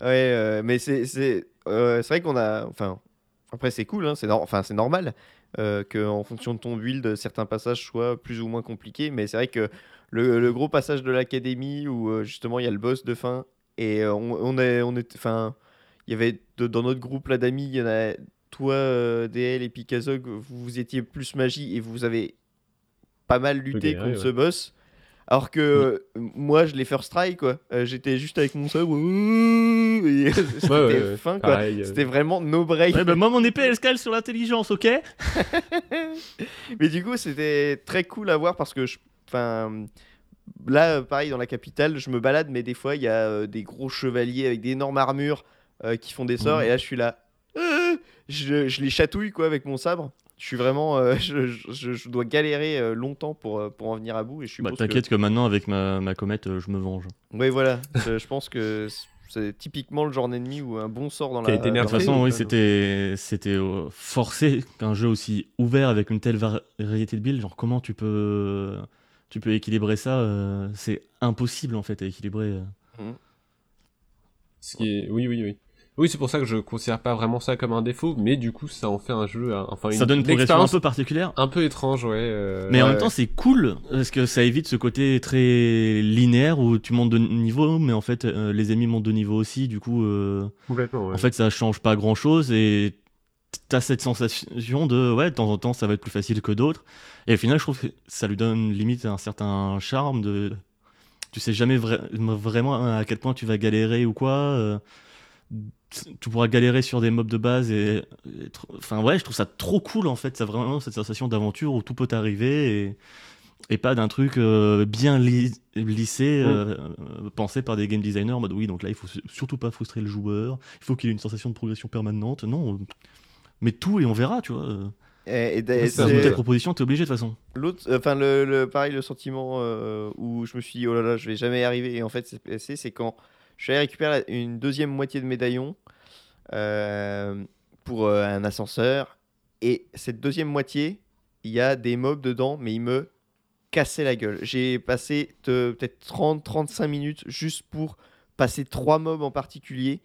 Euh, qui étaient vraiment juste des mobs quoi Euh, et donc euh, ma technique, bah, j'avais mes pantins là, j'invoquais mes pantins à l'extérieur, je les attirais, je ressortais pour que mes pantins les, leur cassent la gueule et, et, et- voilà. Mais j'ai, en utilisant cette méthode, j'ai réussi, mais j'ai galéré. J'ai chopé ma deuxième moitié de médaillon. Après, je commence à visiter un peu. Je me fais un peu casser la gueule par d'autres mobs, mais ça va. Et là, un rat géant qui sort. Tu dis, bah c'est un rat. Il m'a mis une tarte. Je, suis parti en courant quoi. C'était vraiment. Ah il a failli me tuer quoi après que j'ai battu des gros trucs. Et euh, là je me suis dit bon alors attends je peux aller à l'ascenseur maintenant mais je vais enfin vu comme c'était chaud de récupérer d'ouvrir cet ascenseur je vais me faire casser la gueule en haut quoi. Et en fait non. je suis arrivé c'est bah ça a l'air simple en fait ça va les mobs euh, je Mhm. les je les touche la, la- la euh. courbe de progression, c'est un peu un, un roller coaster. Ouais, ouais, et euh, Ouais, mais après, dans un sens, c'est comme tu dis, c'est- c'est c'est cool parce que tu finalement, tu sais jamais sur quoi tu vas tomber et à un moment, tu peux vraiment te prendre un mur dans la gueule et, d'autres moments, le bah c'est bon, t'as assez progressé pour être là, euh, fais, fais ta vie. Donc, Et puis euh, parfois, c'est aussi juste une question euh, d'approche ou de d'outils à utiliser. De... Enfin, il y a tellement, de- comme on l'a dit, de manières de jouer et d'outils à ta disposition que Mhm. tu peux te rendre euh, la vie plus facile, tu peux te rendre la vie aussi plus difficile si tu as envie. Et ouais, c'est trop cool quoi. Oui, il faut pas utiliser les invocations, euh, c'est pas le vrai gameplay. oh. C'est dans le jeu Connard. Ils l'ont mis dans le jeu Je m'en sers C'est comme taper On peut taper J'ai le droit Oui, on faut tout faire en bouclier, ok on- en roulade. Tout à la roulade euh, de l'armure épineuse. C'est ça le vrai jeu. Euh, Mais euh, oui, du coup, c'est vrai que je considère pas ça comme un défaut, mais c'est juste un, ouais, un sentiment parfois étrange. Là Ouais, où je considère que, enfin, en tout cas, moi, le plus gros défaut du jeu pour moi, et pareil, est-ce que je peux vraiment leur reprocher? J'ai envie de dire oui. Euh, c'est euh, bah, c'est Oh, quand que j'ai vraiment eu un énorme sentiment de déjà vu tout au long de l'aventure. Et parce que, en fait, oui, tout a déjà été vu dans les précédents jeux. Alors, hormis le, le monde ouvert et cette proposition, euh, en tout cas formulée comme ça, mais euh, oui, pas juste des assets visuels comme, euh, comme le coffre, hein. on parle aussi de mécaniques de secrets, de don les donjons calices.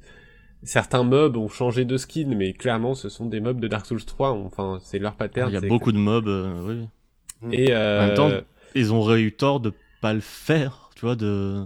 Ils ont tellement de- d'assets, de, mobs, de patterns et tout qui existent déjà. Bah, genre, ouais, mettez tout et ça donne plein de trucs, tu vois. C'est plutôt que de s'emmerder je à, pense que pour remplir, tout, tout, tout re- tout refaire de zéro pour remplir ce monde. pour Mais remplir le coup, monde, il y de a toute un façon, truc- ils étaient obligés, ouais. Mais il y a un truc où je sais que c'était toi, Fouane, qui était un peu déçu à l'annonce du jeu en disant ah mais ça va être un- ça va être la même formule que d'habitude, ça va être un Dark Souls. Et moi j'étais super excité quand même. Et au final la tendance s'est un peu inversée parce que moi je suis genre ah mais en fait oui même si la proposition est un peu différente, en tout cas présentée différemment, bah c'est c'est Dark Souls 4 et et vraiment tout au long de l'aventure j'ai eu aucune surprise même face au boss où je me suis dit ah oui ce boss c'est une mécanique ou alors un, un pattern ah j'ai déjà vu en fait euh, et euh, et vraiment ouais il y a eu une frustration de ne pas avoir de surprise. Euh, et là où je trouve ça frustrant c'est que bah, c'était déjà le cas dans Dark Souls 3 justement où je m'étais dit ah bon bah tout est déjà vu, j'ai pas de surprise dans Dark Souls 3 et j'en avais pas eu à l'époque, mais le jeu le justifiait par euh, son aspect un peu, bah c'est le dernier, c'est le dernier de la série. euh, on fait un épisode best-of, il faisait, euh, il faisait des, des clins d'œil à, à Demon's Souls, à Bloodborne, euh, au, au premier Dark Souls, et, euh, et du coup bon bah vas-y c'est un épisode best-of, je le prends comme tel et c'est pour ça que je ne suis pas surpris, mais euh, il va me caresser dans le sens du poil, c'est très bien. Là c'est une nouvelle licence Et du coup, j'ai un sentiment un peu mitigé sur cette absence de surprise. Ils font les choses étape par et en étape, fait, tu vois. euh, J'ai l'impression de voir un jeu best-of, de- mais, mais qui, en fait, euh, j'ai déjà eu mon jeu best-of. Et là, je- là, vous allez continuer cette licence, je le sais. Et Oui, coup- mais justement, et là, la, première étape, c'était justement de faire cette construction ouverte, euh, tout cette, euh, Ok, oui, oui. toute cette nouvelle façon d'appréhender le truc. Mais au bout d'un moment, il faut aussi que euh, les gens dorment, mangent et qu'ils sortent le jeu. Donc bon, bah oui, on prend la solution euh, la moins prise de tête et hop. Et maintenant qu'ils ont un truc qui fonctionne, ils pourront se poser ces genres de questions-là euh, pour les suites, tu vois. Mais je peux pas. enfin, je comprends le fait que le oui, euh, tu vois le crabe, ok, je les connais, ces mobs là, on les connaît, on les a déjà vus. Mais en même temps, il y a c'est le prix à payer aussi de cette, euh, de cette ambition-là. Et Ouais, la, la profusion aussi- le, pari en, en soi, il est réussi, et bah tant mieux, tu vois. Ça, j'en suis convaincu, et je me doute bien, vu la densité du jeu aussi, je veux pas minimiser l'ampleur du jeu, Clairement. et que c'est normal qu'il y ait des La réutilisations. masse de Mais travail. à côté, mais à côté, je pense aussi que bah, il va peut-être falloir engager des, des- des nouveaux créatifs pour apporter des nouvelles idées, parce que là, vraiment, sans même réutilisation, il y a, euh, bah, pour spoiler, il y a le point invisible, euh, par exemple, les points invisibles de Dark Souls 1 euh, qui sont de retour, euh, les gargouilles, euh, les, les doubles gargouilles qui sont de retour, et euh, vraiment, il y a des trucs où, oui, là, je sais que c'est pour faire des économies, je comprends qu'il y ait des réutilisations, et de l'autre, c'est genre, non, bah, j'ai l'impression que vous n'avez plus d'idées, en fait.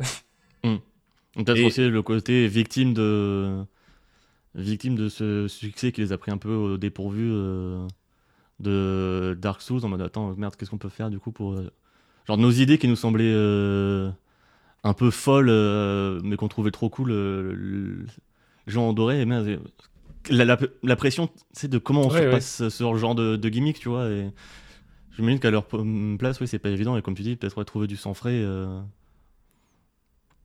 Mais euh, ouais, en tout cas, voilà, tout au long aider. du jeu, j'ai eu ce, ce petit, cette petite frustration de me dire, euh, bah en fait, je joue à Dark Souls 4 et euh, qui, qui, qui, qui- qui a beaucoup d'ambition et tout, mais pas même la narration dont on n'a pas trop parlé. C'est une nouvelle histoire, c'est un nouvel univers, tout ça.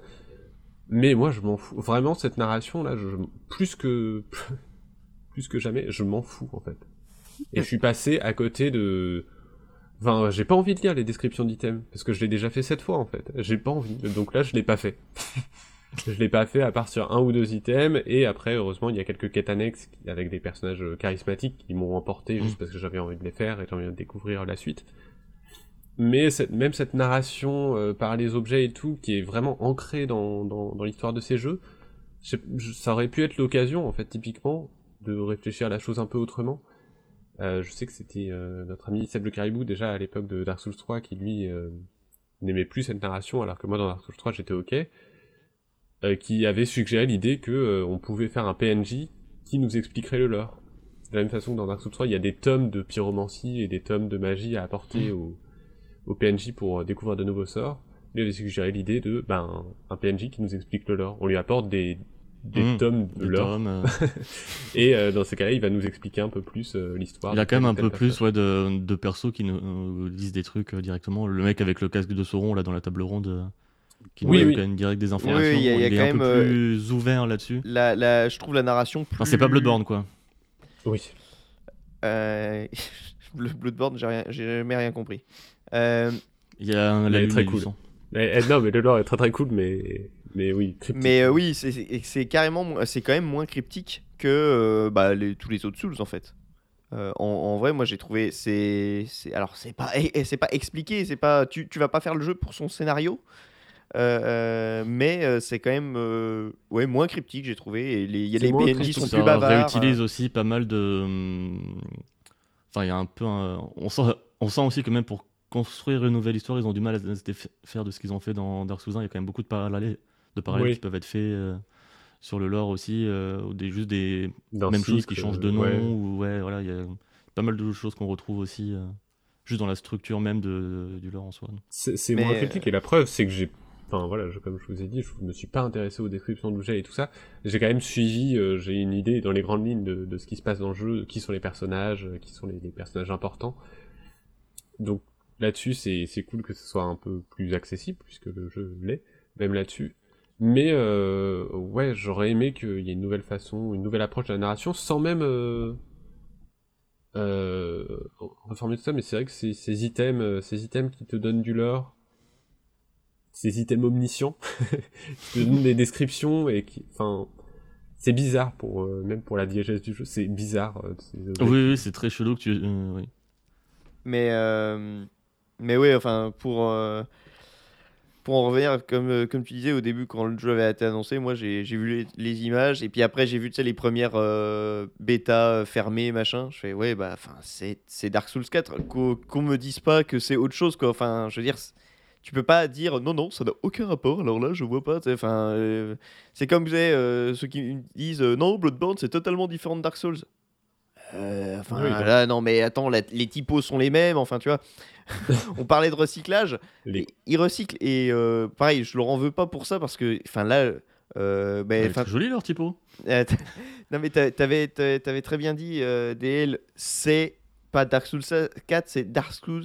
Dark Souls, je vais y arriver, 4, 5 et 6 quoi. C'est énorme, c'est-à-dire que j'ai déjà euh, joué plus à Elden Ring que j'ai joué à Dark Souls 3 et je j'ai encore dézoomé sur la map, j'ai fait oh là là là là. Et là pour le coup, moi ça va être peut-être ma, ma- mon, mon- mon point négatif, même si c'en est pas vraiment un, c'est que limite c'est le jeu est trop grand pour moi, c'est-à-dire que Mm. c'est très exigeant comme jeu euh, Elden Ring ou Dark Souls. Et du coup, il y avait un côté cool à ce que ce soit pas trop long. Parce Mm, que tu oui. disais, bah, je m'y mets bien, j'y vais et je vais arriver. Là, euh, bah voilà, je suis arrivé dans la capitale, je me dis, Pff, bon alors attends, je repose la manette, je reprendrai plus tard parce que là, euh, ça va être vraiment, ça va être, un- c'est un marathon quoi. Donc euh, je vais continuer à y jouer, je vais prendre du plaisir, mais euh, ça Mais va me prendre très très longtemps pour le finir. Il y, a, il y a un peu ce côté, l'affiche publicitaire de Link to the Past avec euh, oui, ah oui. le squelette du gamin euh, devant euh, sa SNES. euh, genre, vous finirez jamais le jeu. C'est un peu, j'ai un peu, un peu ce feeling quand, quand je relance Elden Ring. Euh, c'est c'est exactement ça.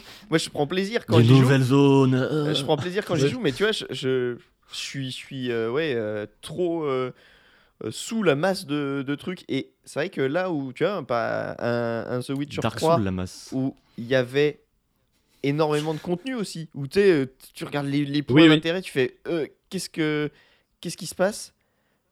Le le comment The euh, Witcher 3, au moins, t'avais l'écriture et l'histoire. qui voilà, te t'avais l'histoire qui te et- faisait avancer. Là, bah, l'histoire te fait pas avancer et tu sais que bah, ça va être cette, cette boucle de gameplay qui est celle des Souls et en même temps qui est pas celle des Souls parce que tu as le monde ouvert qui te permet de, de prendre de grandes bouffées d'air frais quand t'en as besoin. Oui. Et Ça, pour moi, aussi c'est de respiration entre ces Ouais. moments euh, beaucoup c'est plus ce qui, Ouais, pour moi, fait de Elden Ring finalement le meilleur Souls à deux. Mais là, c'est un point de vue très personnel. Euh, D'un point de vue, je parle mécanique, hein, parce que après, oui, en effet, il euh, va y avoir il y a d'autres euh, il soucis qui peut-être le mettent en deçà des autres, mais le, le fait d'avoir le monde ouvert et de pouvoir justement gérer son rythme et de pas être, de, pas- Ouais. de pouvoir ne pas se faire asphyxier par le jeu, c'est c'est très agréable, quoi, parce que c'est des jeux, bah, comme je disais, qui sont exigeants et pff, quand tu, tu des fois tu finis une session, t'es t'es pas tellement détendu, quoi. Euh, donc euh, donc c'est vrai que c'est très cool. euh, Ouais, le côté voilà. rythme à la carte, ça, change- ça, ça fait toute la différence. C'est ça, ça, ça Mais- le rend mais moi, du vachement coup- plus agréable et accessible, comme tu l'avais dit, Max. j'ai j'ai- j'ai cet autre souci euh, euh, parce que j'ai fini le jeu et tous les autres jeux de la saga, euh, à, part, à part Sekiro, parce qu'il faut pas déconner, à chaque fois que je les ai finis, je les ai recommencés immédiatement. Et là, j'ai un frein avec Elden Ring parce que bah, j'ai passé 90 heures sur le jeu. Et tu sais, là, je suis genre, j'ai fini, j'ai envie de recommencer, j'ai envie de faire un nouveau build, j'ai envie- mais euh, j'ai pas envie de repasser 90 Et en même temps, genre, non, mais je pourrais me dire, non, mais je... pareil, à la carte, je fais, euh, je Hmm. fais seulement les donjons principaux ou un truc comme ça. Et euh, en même temps, bah, je me connais, non, je vais avoir envie d'explorer à nouveau, de refaire Ouais. certains trucs et tout. Là où les précédents Souls, bah, tu les faisais en 30-40 heures, mais après, quand tu les refais, en fait, euh, ça te Oui, prend c'est 10 ça. heures. Et c'est c'est Là, le, marrant, le temps que t'as passé sur euh, Elden Ring, euh, t'as déjà fait, t'as t'as déjà fait 5 runs sur euh, Dark Souls 1. Bah, quoi, c'est ça. donc, euh, Dark Souls 1 et 3 et Bloodborne, je peux les refaire en 10-15 heures, même si là, sur mon premier run, j'avais passé beaucoup plus de temps dessus. Mais là, en les refaisant, bon, bah, je sais où aller, donc euh, c'est beaucoup plus court, et j'aime bien les refaire de... occasionnellement, juste pour ça, parce que oh, c'est des jeux courts, Mm. c'est des jeux que j'aime bien.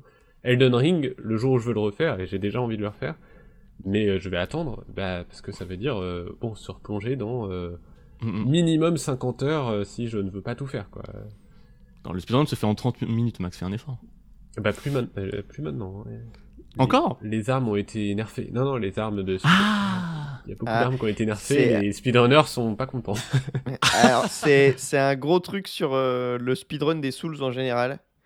C'est que euh, l'histoire veut que ils trouvent des trucs fous, ils arrivent à casser le jeu, et il y a un patch qui font que leur strat marche plus, et euh, c'est le problème. Alors, un problème au niveau du monde du speedrun, donc autant dire qu'on peut minimiser le truc. Mais euh, c'est vraiment un problème de niche de niche quoi. hein. Mais euh, euh, c'est euh, bah, justement, tu as les catégories en fonction de la version parce que telle version machin, enfin Mm. ça devient des, des délires incommensurables. Donc ça m'étonne pas qu'il y ait exactement la même chose qui se passe sur Elden Ring. C'est d'ailleurs pour ça que ça me faisait toujours marrer les gens qui forcent tout de suite à dire ah, je vais faire un speedrun. Je fais alors là, Attends ça un va- petit peu peut-être. Ça va te patcher. De toute Ouais. façon, euh, ta run, elle est périmée dans 15 jours. Après, bon, s'ils si, s'ils se font plaisir, faites-vous plaisir. Mais c'est vrai que, c'est, enfin, pour le coup, dans les Souls, c'était couru d'avance. quoi. Ça allait faire ça. Et ils ont fait ça pour tous les jeux. Et euh, voilà. Et euh, après, ouais, le dernier point, et c'est pareil, vous, vous aurez de- des arguments pour contrer euh, cette critique, et vous aurez bien raison. De toute façon, t'aimes Euh, rien. Oh. Mais c'est que... euh, non, parce que je suis conscient aussi de pourquoi ils le font. Mais c'est que même au sein du jeu, puisque j'ai parlé de ce sentiment de déjà vu, mais même au sein du jeu... Oui. euh, Il y a un sacré recyclage quand même. euh, et, euh, et en gros, tout ce que vous allez croiser dans le jeu, vous allez le recroiser plusieurs fois. Que ce soit euh, des boss, alors euh, des boss majeurs, majeurs, non, pas forcément, même si certains, oui. Mais la plupart, non. Mais sinon, tous Surtout les boss, les boss de donjons donjons, optionnels, ouais. Tous les boss des donjons, des donjons calices qui s'appellent pas comme ça, mais des ruines, des, des, des mines et tout ça, vous allez T'as des croiser. variations, genre euh, t'en as un, puis après t'en as deux, Oui. puis après t'as le même, mais en fait il y en a trois. Et, euh, et honnêtement, ça m'a fatigué. Et je sais qu'à arrivé à ces 90 heures de jeu, il y a des ennemis que j'avais affrontés vraiment. Enfin, les dragons. La première fois qu'on croise un dragon, on est genre, oh mon dieu, un dragon dans un lac tout. Il y en a, j'en ai buté 20. À la Ouais, t'en as une vingtaine. Ou... Tu Et vraiment, je voyais un dragon, euh, j'étais genre, ah, bon, bah, je cours vers appelle lui. En plus, c'était plus du tout intimidant, vraiment. On appelle ça l'effet Skyrim. Bah, de toute façon, il y a une Ouais, zone. c'est- J'allais justement dire, euh, je comprends, mais en même temps j'ai passé plus de 200 heures sur Skyrim, donc bon, j'ai peut-être pas grand chose à apporter là-dessus. Euh, c'est- de toute façon, il y a une zone où les dragons sont des C'est mobs. des mobs. Je, Oui. je suis arrivé, et, Oui. euh, d'ailleurs, je me suis dit, non, bah, je vais repartir du coup, parce que là, euh, ils me one-shot tous. Donc, euh, quand les mobs te one-shot, tu, tu, tu dis à, à bientôt, je reviendrai. Mais, euh, mais oui, à un moment, j'arrive, je, je suis, je suis dans la zone, tranquille. Je regarde sur ma, ma gauche, il y a deux dragons. Je euh, Plaît-il? Avant, c'était c'était des. Je, je, vais, je vais aller Parce par là-bas. si on va par là, euh, tu vois, les, les sentinelles dans Breath of the Wild, c'est pareil, tu vois. Euh, oui, oui. Oui, les bah après, euh, sanctuaires de Breath of the Wild, c'est pareil, c'est toujours la, la même musique, euh, c'est pareil. Oui, mais c'est. Enfin, moi, je- moi j'aime beaucoup trop les, les, les, les petits donjons, même si l'enrobage est toujours le même et que clairement ça peut être un- considéré comme un défaut, mais c'est jamais la même énigme à l'intérieur, tu vois. euh. Enfin, Oui. à part les moments où c'est les combats et tout, et c'est les moins bons donjons. Bah, dans les donjons Calice, c'est jamais vraiment aussi les mêmes énigmes. euh. Dans les donjons Quand vraiment, j'ai eu l'impression de toujours un, peu faire la même chose. euh, Moi, ça m'a, je t'ai dit, hein, ça m'a donné un feeling euh, Oblivion, donc euh, bon, c'est pas une qualité ni un défaut. c'est- Et, euh, C'est et c'est vrai fait. que quand euh, ensuite j'arrivais au boss, les premiers donjons, j'étais genre ah le boss du, du petit donjon, euh, vas-y go, je suis prêt. Et vraiment euh, au bout de 30, euh, même 30 heures quoi, 30-50 heures, euh, c'est genre ah je sais ce qui m'attend derrière. C'est un boss que j'ai déjà vu, ça va être une variante, ou alors ils seront deux, Mm, mm, mm. ou alors Ouais, c'est- Euh, et- Ça me fait penser au, au boss des geôles. Euh, J'en ai, j'en ai fait trois. Mm. Et en fait, les deux Ouais. premiers que j'ai fait, le premier j'ai fait, ah marrant, on dirait la, on dirait la danseuse. Euh, parce que il, il faisait la toupie, euh, Hmm. tout ça. Et ah, c'est marrant. Deuxième geôle, ça c'est c'est marrant, on, on dirait la danseuse. Attends. et et c'était et c'était pourtant c'était pas le même boss. Le moveset était un peu différent, mais limite je pense que tu mets les deux et c'est exactement euh, la la danseuse de de la Dark danseuse, Souls 3. Et bon après la troisième geôle c'était un mage donc euh, totalement différent, mais euh, mais c'est c'est- à la deuxième je me suis dit, attends ça veut dire que dès que je vais aller dans un truc comme ça je vais me taper euh, un truc danseuse tiers vraiment? Mais euh, Non, en ouais. plus, t'en as plein où c'est juste euh, non, c'est genre des un ennemis. build de perso. Ouais. euh, ouais, ouais. Ouais, ouais. Mais euh, ouais, du coup, il y a ce recyclage ouais, qui m'a un peu, qui m'a un peu saoulé à la longue et euh, qui m'a donné un peu un effet Nioh et c'est pas un compliment. Euh, quand euh, quand les mobs, alors que pourtant c'est une, c'est un truc qu'ils ont toujours fait hein, dans les Souls, mais quand les boss deviennent des mobs, Mm. là j'étais j'étais fatigué. c'est parce qu'ils le font, quoi. ils le font dès Dark Souls 1, ils le font, mais euh, mais c'est quand même euh, beaucoup plus, enfin, enfin moins, ils le font beaucoup moins en fait. C'est genre, ils vont faire sur un ou deux ennemis, ou c'est genre, ah, avec un petit sourire en coin, euh, lui, euh, ok, c'était un boss, maintenant je suis assez fort pour le considérer comme un mob. Là, c'est genre l'ours, la première fois tu, tu- que tu peux le croiser. Ça peut être un, un mini-boss de, de donjon. Bon, bah, quand tu vas en croiser 40 euh, dans, dans le monde ouvert, et, et qu'à chaque fois c'est le même combat, et qu'à chaque fois tu te prends les mêmes attaques, ou... Après, dans le monde ouvert, t'es pas obligé de, de combattre. hein. Mais moi je suis malade là-dessus, je suis un grand malade. Moi, y a des je comprends, ouais, que S'ils sont agressifs euh, envers moi, j'y vais. Donc j'ai tué aucun Ouais, du coup, je comprends que ce soit un peu lourd euh, sur Elden Ring, parce que vraiment, si tu passes ton temps à taper Ouais. tout ce que tu trouves dans l'open world, t'as... Non, pas tout en vrai, Ouais. mais... Mais d'ailleurs, je me demande, enfin, euh, c'est c'est peut-être euh, n'importe quoi, mais est-ce que, vu que, enfin, pour le coup, moi, je suis celui d'entre nous trois qui a le moins joué.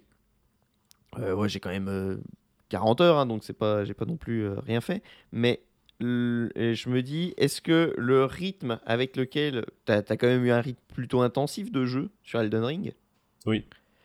Euh, est-ce que ça aussi euh, accentue pas euh, ce, sen- ce sentiment, tu vois, parce que en effet, bah, il y a du recyclage. hein. Alors ça, je le nie Mhm. pas du tout, parce que en effet, tu, tu, là, tu- bah, tu vois, je suis arrivé dans la capitale et je fais, ah tiens, le boss de cet endroit-là. Ah bah il y en a, il y a le, le deuxième, il y en a un deuxième un peu plus loin en plus. Ça m'a vraiment, j'ai fait, ok. Et hum, mais euh, du coup, euh, ouais, je, me- je pense que c'est pour ça, moi, je vais quand, je vais continuer à y jouer, mais par petites touches, tu vois, pour justement pas Mm. euh, me.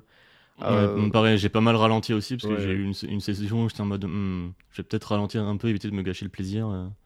Et là, Bah, j'y je joue pense- beaucoup plus euh, tranquillement, euh, parce que j'ai- j'y joue un peu de manière maladive, euh, faut bien l'avouer. Euh, Oui, moi, j'ai pas mal, euh, pas pu le lâcher. Hein. Je, donc c'est, je me plains, mais euh, j'ai beaucoup aimé le jeu. Hein. J'ai vraiment fait que ça pendant deux semaines. par le Mais, tunnel euh, du jeu, mais- ouais, en disant ça, ça va pas, ça, ça va pas. Et j'ai passé 80 heures dessus en une semaine.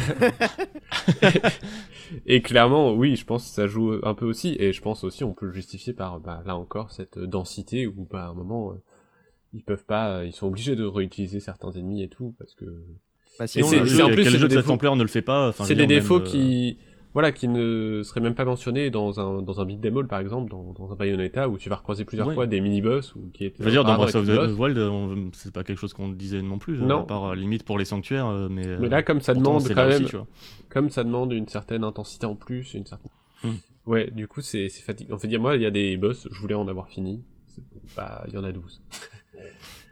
Et, euh, et je pense que la conséquence un peu de ces deux points, de, ce sentiment de déjà vu par rapport au précédent jeu et par rapport à ce jeu aussi, euh, c'est que du coup, pareil, euh, les, boss principaux, les boss majeurs sont assez peu marquants.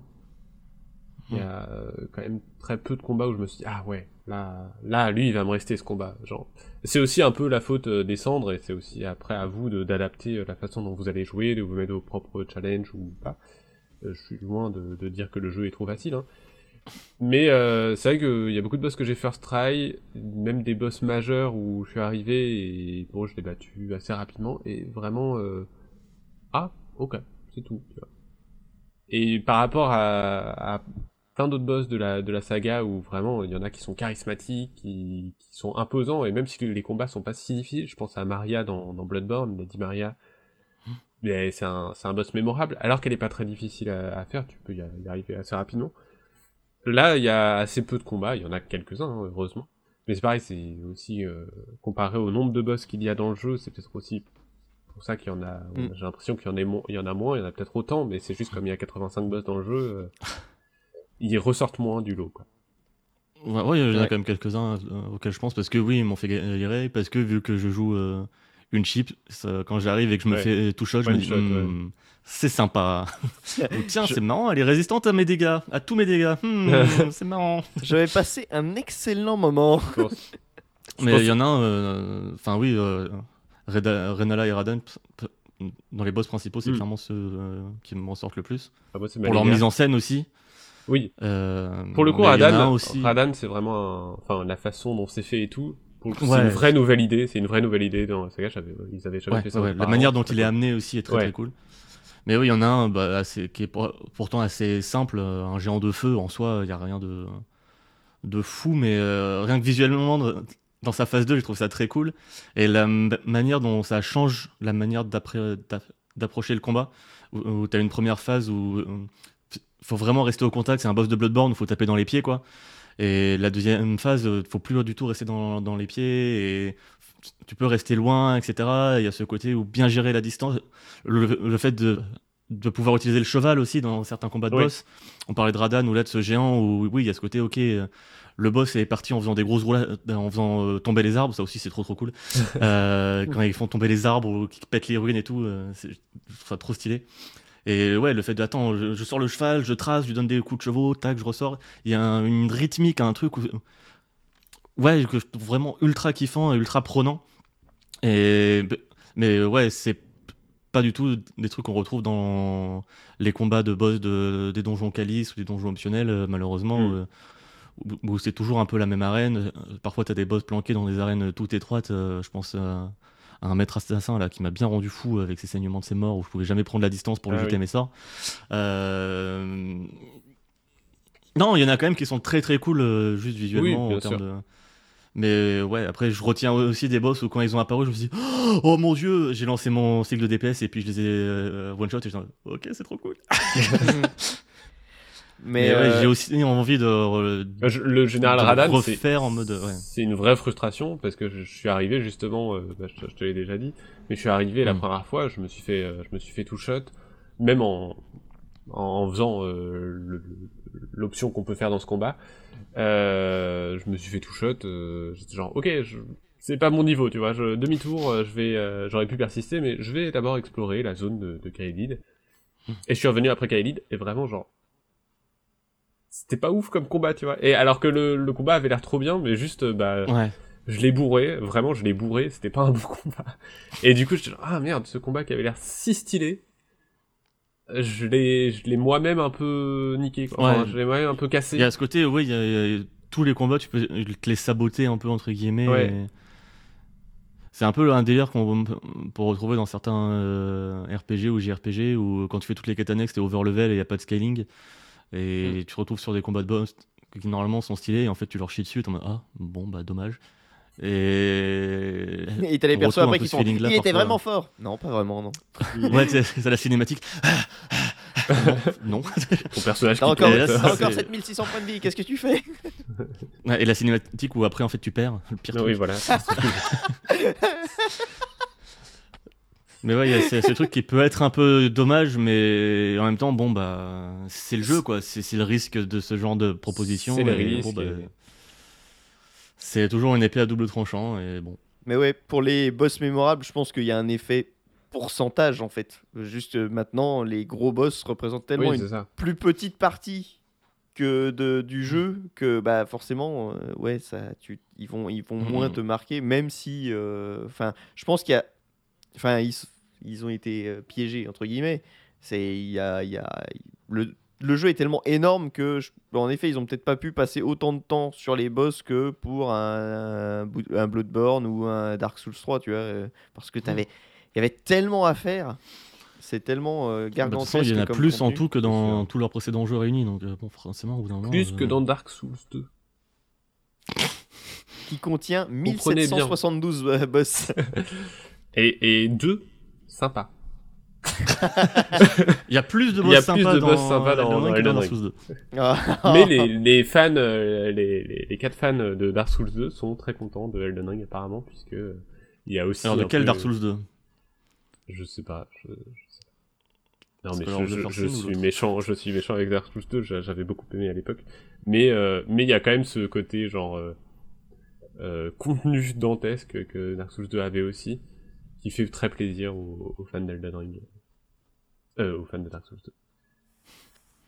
Mais euh, voilà, Je- oui, du coup, euh, juste, euh, je pense qu'on va pouvoir conclure. On va pouvoir conclure. Mais, oui. euh, mais sur ce petit le, sujet bonus. le, le monde ouvert. Sur le monde ouvert, c'est vrai que j'ai oublié de, de, de le dire, mais c'est un truc que, enfin, tu l'as dit toi-même sur le fait que ça offre des vraies respirations.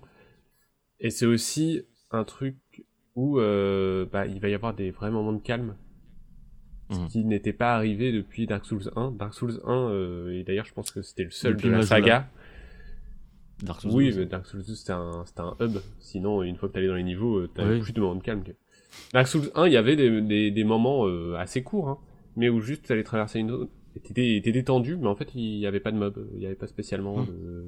Je pense à Norlondo, le chemin que tu fais pour rejoindre euh, euh, Ornstein et Smoke en passant par les longs ascenseurs.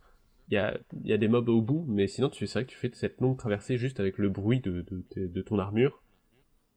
Et j'ai toujours, toujours aimé ces, ces, ces moments dans le premier Dark Souls. Et bon, ensuite, il n'existe plus. euh, Dark Souls 3 euh, et Bloodborne, euh, c'est des jeux qui ne te lâchent pas. Hmm. Et qui clair. sont intenses. Et, et là, euh, ouais, il y a des moments de calme euh, grâce au monde ouvert. Et euh, plus que jamais, on retrouve. C'est c'est dans ces moments qu'on qu'on qu'on admire la direction artistique et qu'on Ouais. retrouve une Ouais. inspiration euh, Shadow of the Colossus qui fait quand même très plaisir. Il y a même d'ailleurs Hmm. des sortes de colosses. euh, bah, c'est Hmm. pareil, la première fois que t'en croises un, t'es genre ah c'est stylé et tout, ce, ce- ce- ce- cette tortue géante de pierre là. euh. Bon, il y en a 8 dans le jeu, donc c'est c'est moins c'est moins magique les, les fois suivantes, mais euh, mais vraiment il, ouais, y, a, il y a en tout cas un héritage Shadow of the Colossus qui était déjà dans les précédents Souls, mais qui, euh, qui Ico aussi, euh, qui a beaucoup, qui a- enfin, Ouais. les deux jeux qui, ont toujours euh, beaucoup touché Miyazaki, il s'en est jamais caché Mm. non plus. euh. Et là, ça se, re- ça se ressent beaucoup plus, euh, Ouais. encore plus que jamais. ouais. Non, ouais, le, le jeu, c'est vrai qu'on l'a pas dit, mais le jeu est magnifique. hein. Alors que techniquement, Artistiquement, euh, techniquement, il est pas fou. C'est le standard. de, de, de, de Bloodborne. Mais, euh, mais par contre, ouais, enfin, chaque, 60 FPS. chaque paysage euh, artistiquement, mais c'est une claque dans la gueule, c'est trop beau quoi. C'est vraiment moi, euh, enfin, je m'arrête, juste t'arrives à un enfin, ils ont le sens aussi de la mise en scène de leur euh, direction artistique parce que t'arrives à un endroit, tu débouches sur un truc, t'as un paysage Ouais. gigantesque là. Et puis avec le, le cycle jour-nuit, les conditions météo qui peuvent changer aussi Ouais. euh, la gueule d'une zone. Enfin, Parfois, t'as juste une brume et ça te fait que des effets de contre-jour et tout. C'est d'un côté mystique que j'aime en sortant de voile orage, j'ai vraiment eu. Alors, les effets météo, c'est peut-être un, enfin, un faux défaut, mais ils changent très vite. La météo. Ah oui, elle- les, très, les très, très transitions sont très. Et, et euh, quand je suis sorti de voile orage, j'arrive dans, donc dans la nouvelle zone. Je dis, waouh! Et mais il pleuvait, il y avait de la brume et tout, je voyais quasiment rien. Je fais, ah, dis donc, c'est comme si euh, j'aurais dû voir un truc euh, génial et là je vois rien parce qu'il pleut. Et là, d'un coup, la pluie s'est arrêtée j'ai vu tout le paysage devant moi. J'ai fait, ah bah c'est cool, mise en scène. C'était, ça m'a beaucoup fait rire. Et, Ça mais- fait un peu les. À l'époque où euh, The Crew 1, les transitions météo, c'était euh, de zone à zone. Oui. Et du Oui, coup, juste, t'arrivais dans la zone euh. où il neige et paf t'avais La transition, paf, la neige. mais ouais, euh, c'est, mais ouais, le jeu il, il tue la gueule. hein. C'est, Ouais, artistiquement, c'est c'est assez ouf. Mais euh, oui, donc bon voilà, je sais que j'ai- été euh, sûrement un peu plus critique et bah parce que aussi je le suis. euh, Non, mais c'est des critiques qui, senti- sont, dans mon sentiment qui, du jeu. qui font sens, mais qui se justifient aussi complètement. Et ça aurait été c'est du- dur de leur en tenir rigueur euh, compte tenu du, du taf fourni. euh. Et voilà, et j'ai été obsédé. euh, je commence doucement à me calmer, mais c'est vrai que j'ai passé plus de plus de deux semaines obsédé par le jeu, à ne faire que ça quand j'étais chez moi Mhm. et euh, et quand je n'étais pas chez moi, à aller lire, à chercher sur internet, sur Reddit et tout, les questions du lore et tout. Donc bon, c'est quand même un jeu qui m'a plu, c'est quand même pas si mal. mais euh, voilà. C'est pas si pire. C'est pas si pire. Après, c'est dommage que apparemment chez From Software, euh, les conditions de travail ne Mm. soient pas formidables, d'après ce qu'on a entendu récemment sur les réseaux sociaux. Ouais. Où apparemment, bon, bah, c'est un peu des connards, euh, comme souvent dans le milieu, malheureusement. Enfin, c'est un peu du management à la dure. ouais.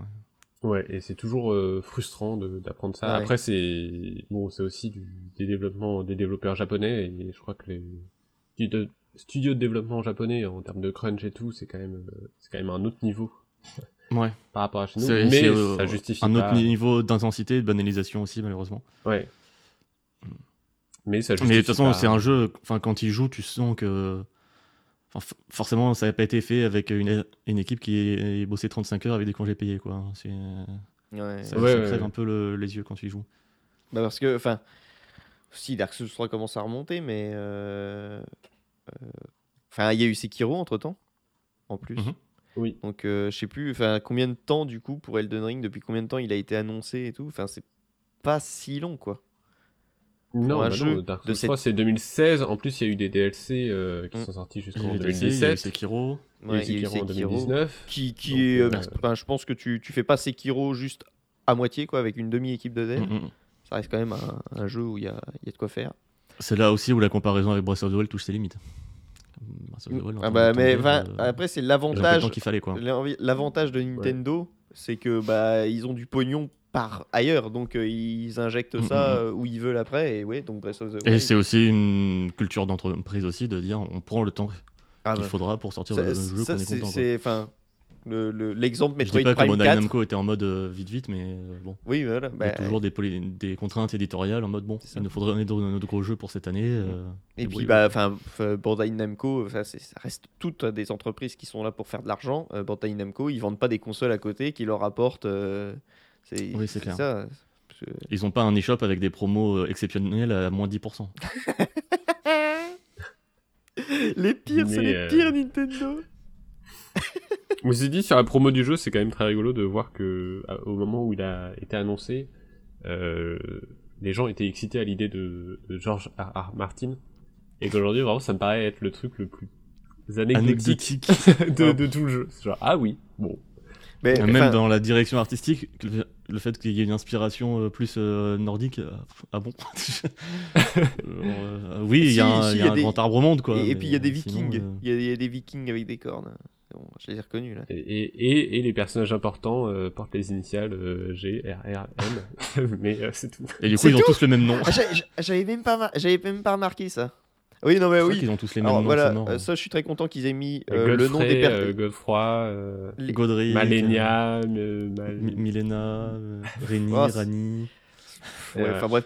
Mais enfin, puis après, enfin, euh. Martin fait bien ce qu'il veut et je pense que tu vois, ils étaient tous très contents de, de- de faire le truc, mais c'est vrai que tu sens pas du tout son influence nulle part dans le jeu. Puis et, c'est pas grave, je veux dire, moi quand j'ai démarré le jeu, je m'attendais pas, oh là là, va y avoir des trahisons. Je, je m'attendais pas à Game of Thrones euh, dans Dark Souls, ça n'a aucun sens. Enfin, en plus, c'est quand ils ont annoncé la collaboration, je me suis dit, c'est bizarre parce que d'un côté, alors oui, Ah, a- ils, ils ont dit juste pour créer l'univers, voilà, mais d'un côté, t'as, t'as, t'as, pas pour la narration du jeu en lui-même. euh, enfin, t'as, t'as R.R. Martin bah, qui narre beaucoup, et de l'autre côté, t'as euh, Miyazaki qui narre très peu. Justement, bah, enfin, c'est. Et donc tu te dis, bon. Puis bon, voilà, écoute, ils ont créé un univers qui est, sympa, mais tu vois, qui... Mais il a donné d'autres noms à des trucs qui existaient déjà dans les Souls. voilà. c'est presque ça. C'est ça.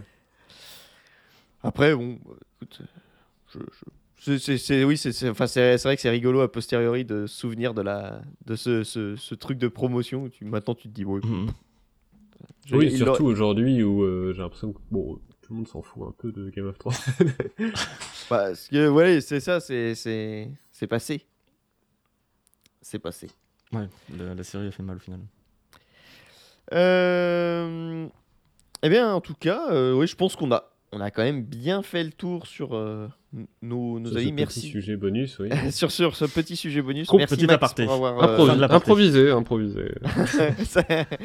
Merci Max pour avoir euh, mené euh, la discussion. C'était très bien. Euh, oui, personnellement, j'ai dit tout ce que j'avais à dire. J'espère que vous aussi. Jamais. Jamais vous me ferez fermer ma gueule. Jamais. Euh, eh bien, on espère que l'écoute euh, vous a été agréable, euh, que ça vous a potentiellement donné envie de jouer à Elden Ring parce que c'est un grand jeu euh, qui, qui, qui peut faire Potentiellement peur. plus que Strangers of Paradise qui sort aujourd'hui. Potentiellement plus, oui. Ouais, je pense que oui. Ouais, je pense qu'il y a moyen qui marque plus, en tout cas, le, le, le monde du jeu vidéo que, que, que machin là. que l'autre là. Euh, on n'a pas encore de date pour le prochain quiz, mais ça ne saurait tarder. De toute façon, vous retrouverez De toute façon, l'épisode. c'est tous les premiers vendredis du mois. On sait, on sait. Sauf quand euh, c'est je pas peux les garantir que ça ne sera pas le premier vendredi du mois. Ça, c'est Ah oui, parce sûr. que c'est le 1er avril. Ah, ça sera pas le deuxième non plus. Ah, Euh, bon, on va trouver, on va trouver. On, on aura ces discussions euh, hors antenne. En tout cas, merci à toutes et à tous. Euh, et on se dit bah, au mois prochain pour Ah, Oui. l'épisode 28. voilà. Merci Oui. d'avoir écouté cet épisode sur, euh, sur euh, tout à fait autre chose que Elden Ring. Sur Encore. Elden- ouais. Toujours pas Elden Ring. On ne traitera jamais d'Elden Ring. Allez, gros Tout le monde l'a déjà fait, bisous c'est bon. Et à bientôt. Bye bye. Des bisous. Bisous.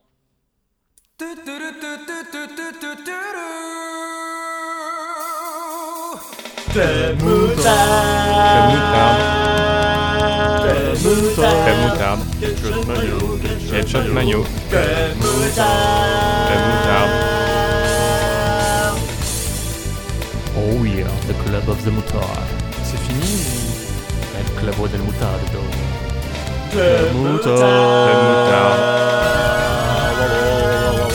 Wow, wow, Oh my god. ah.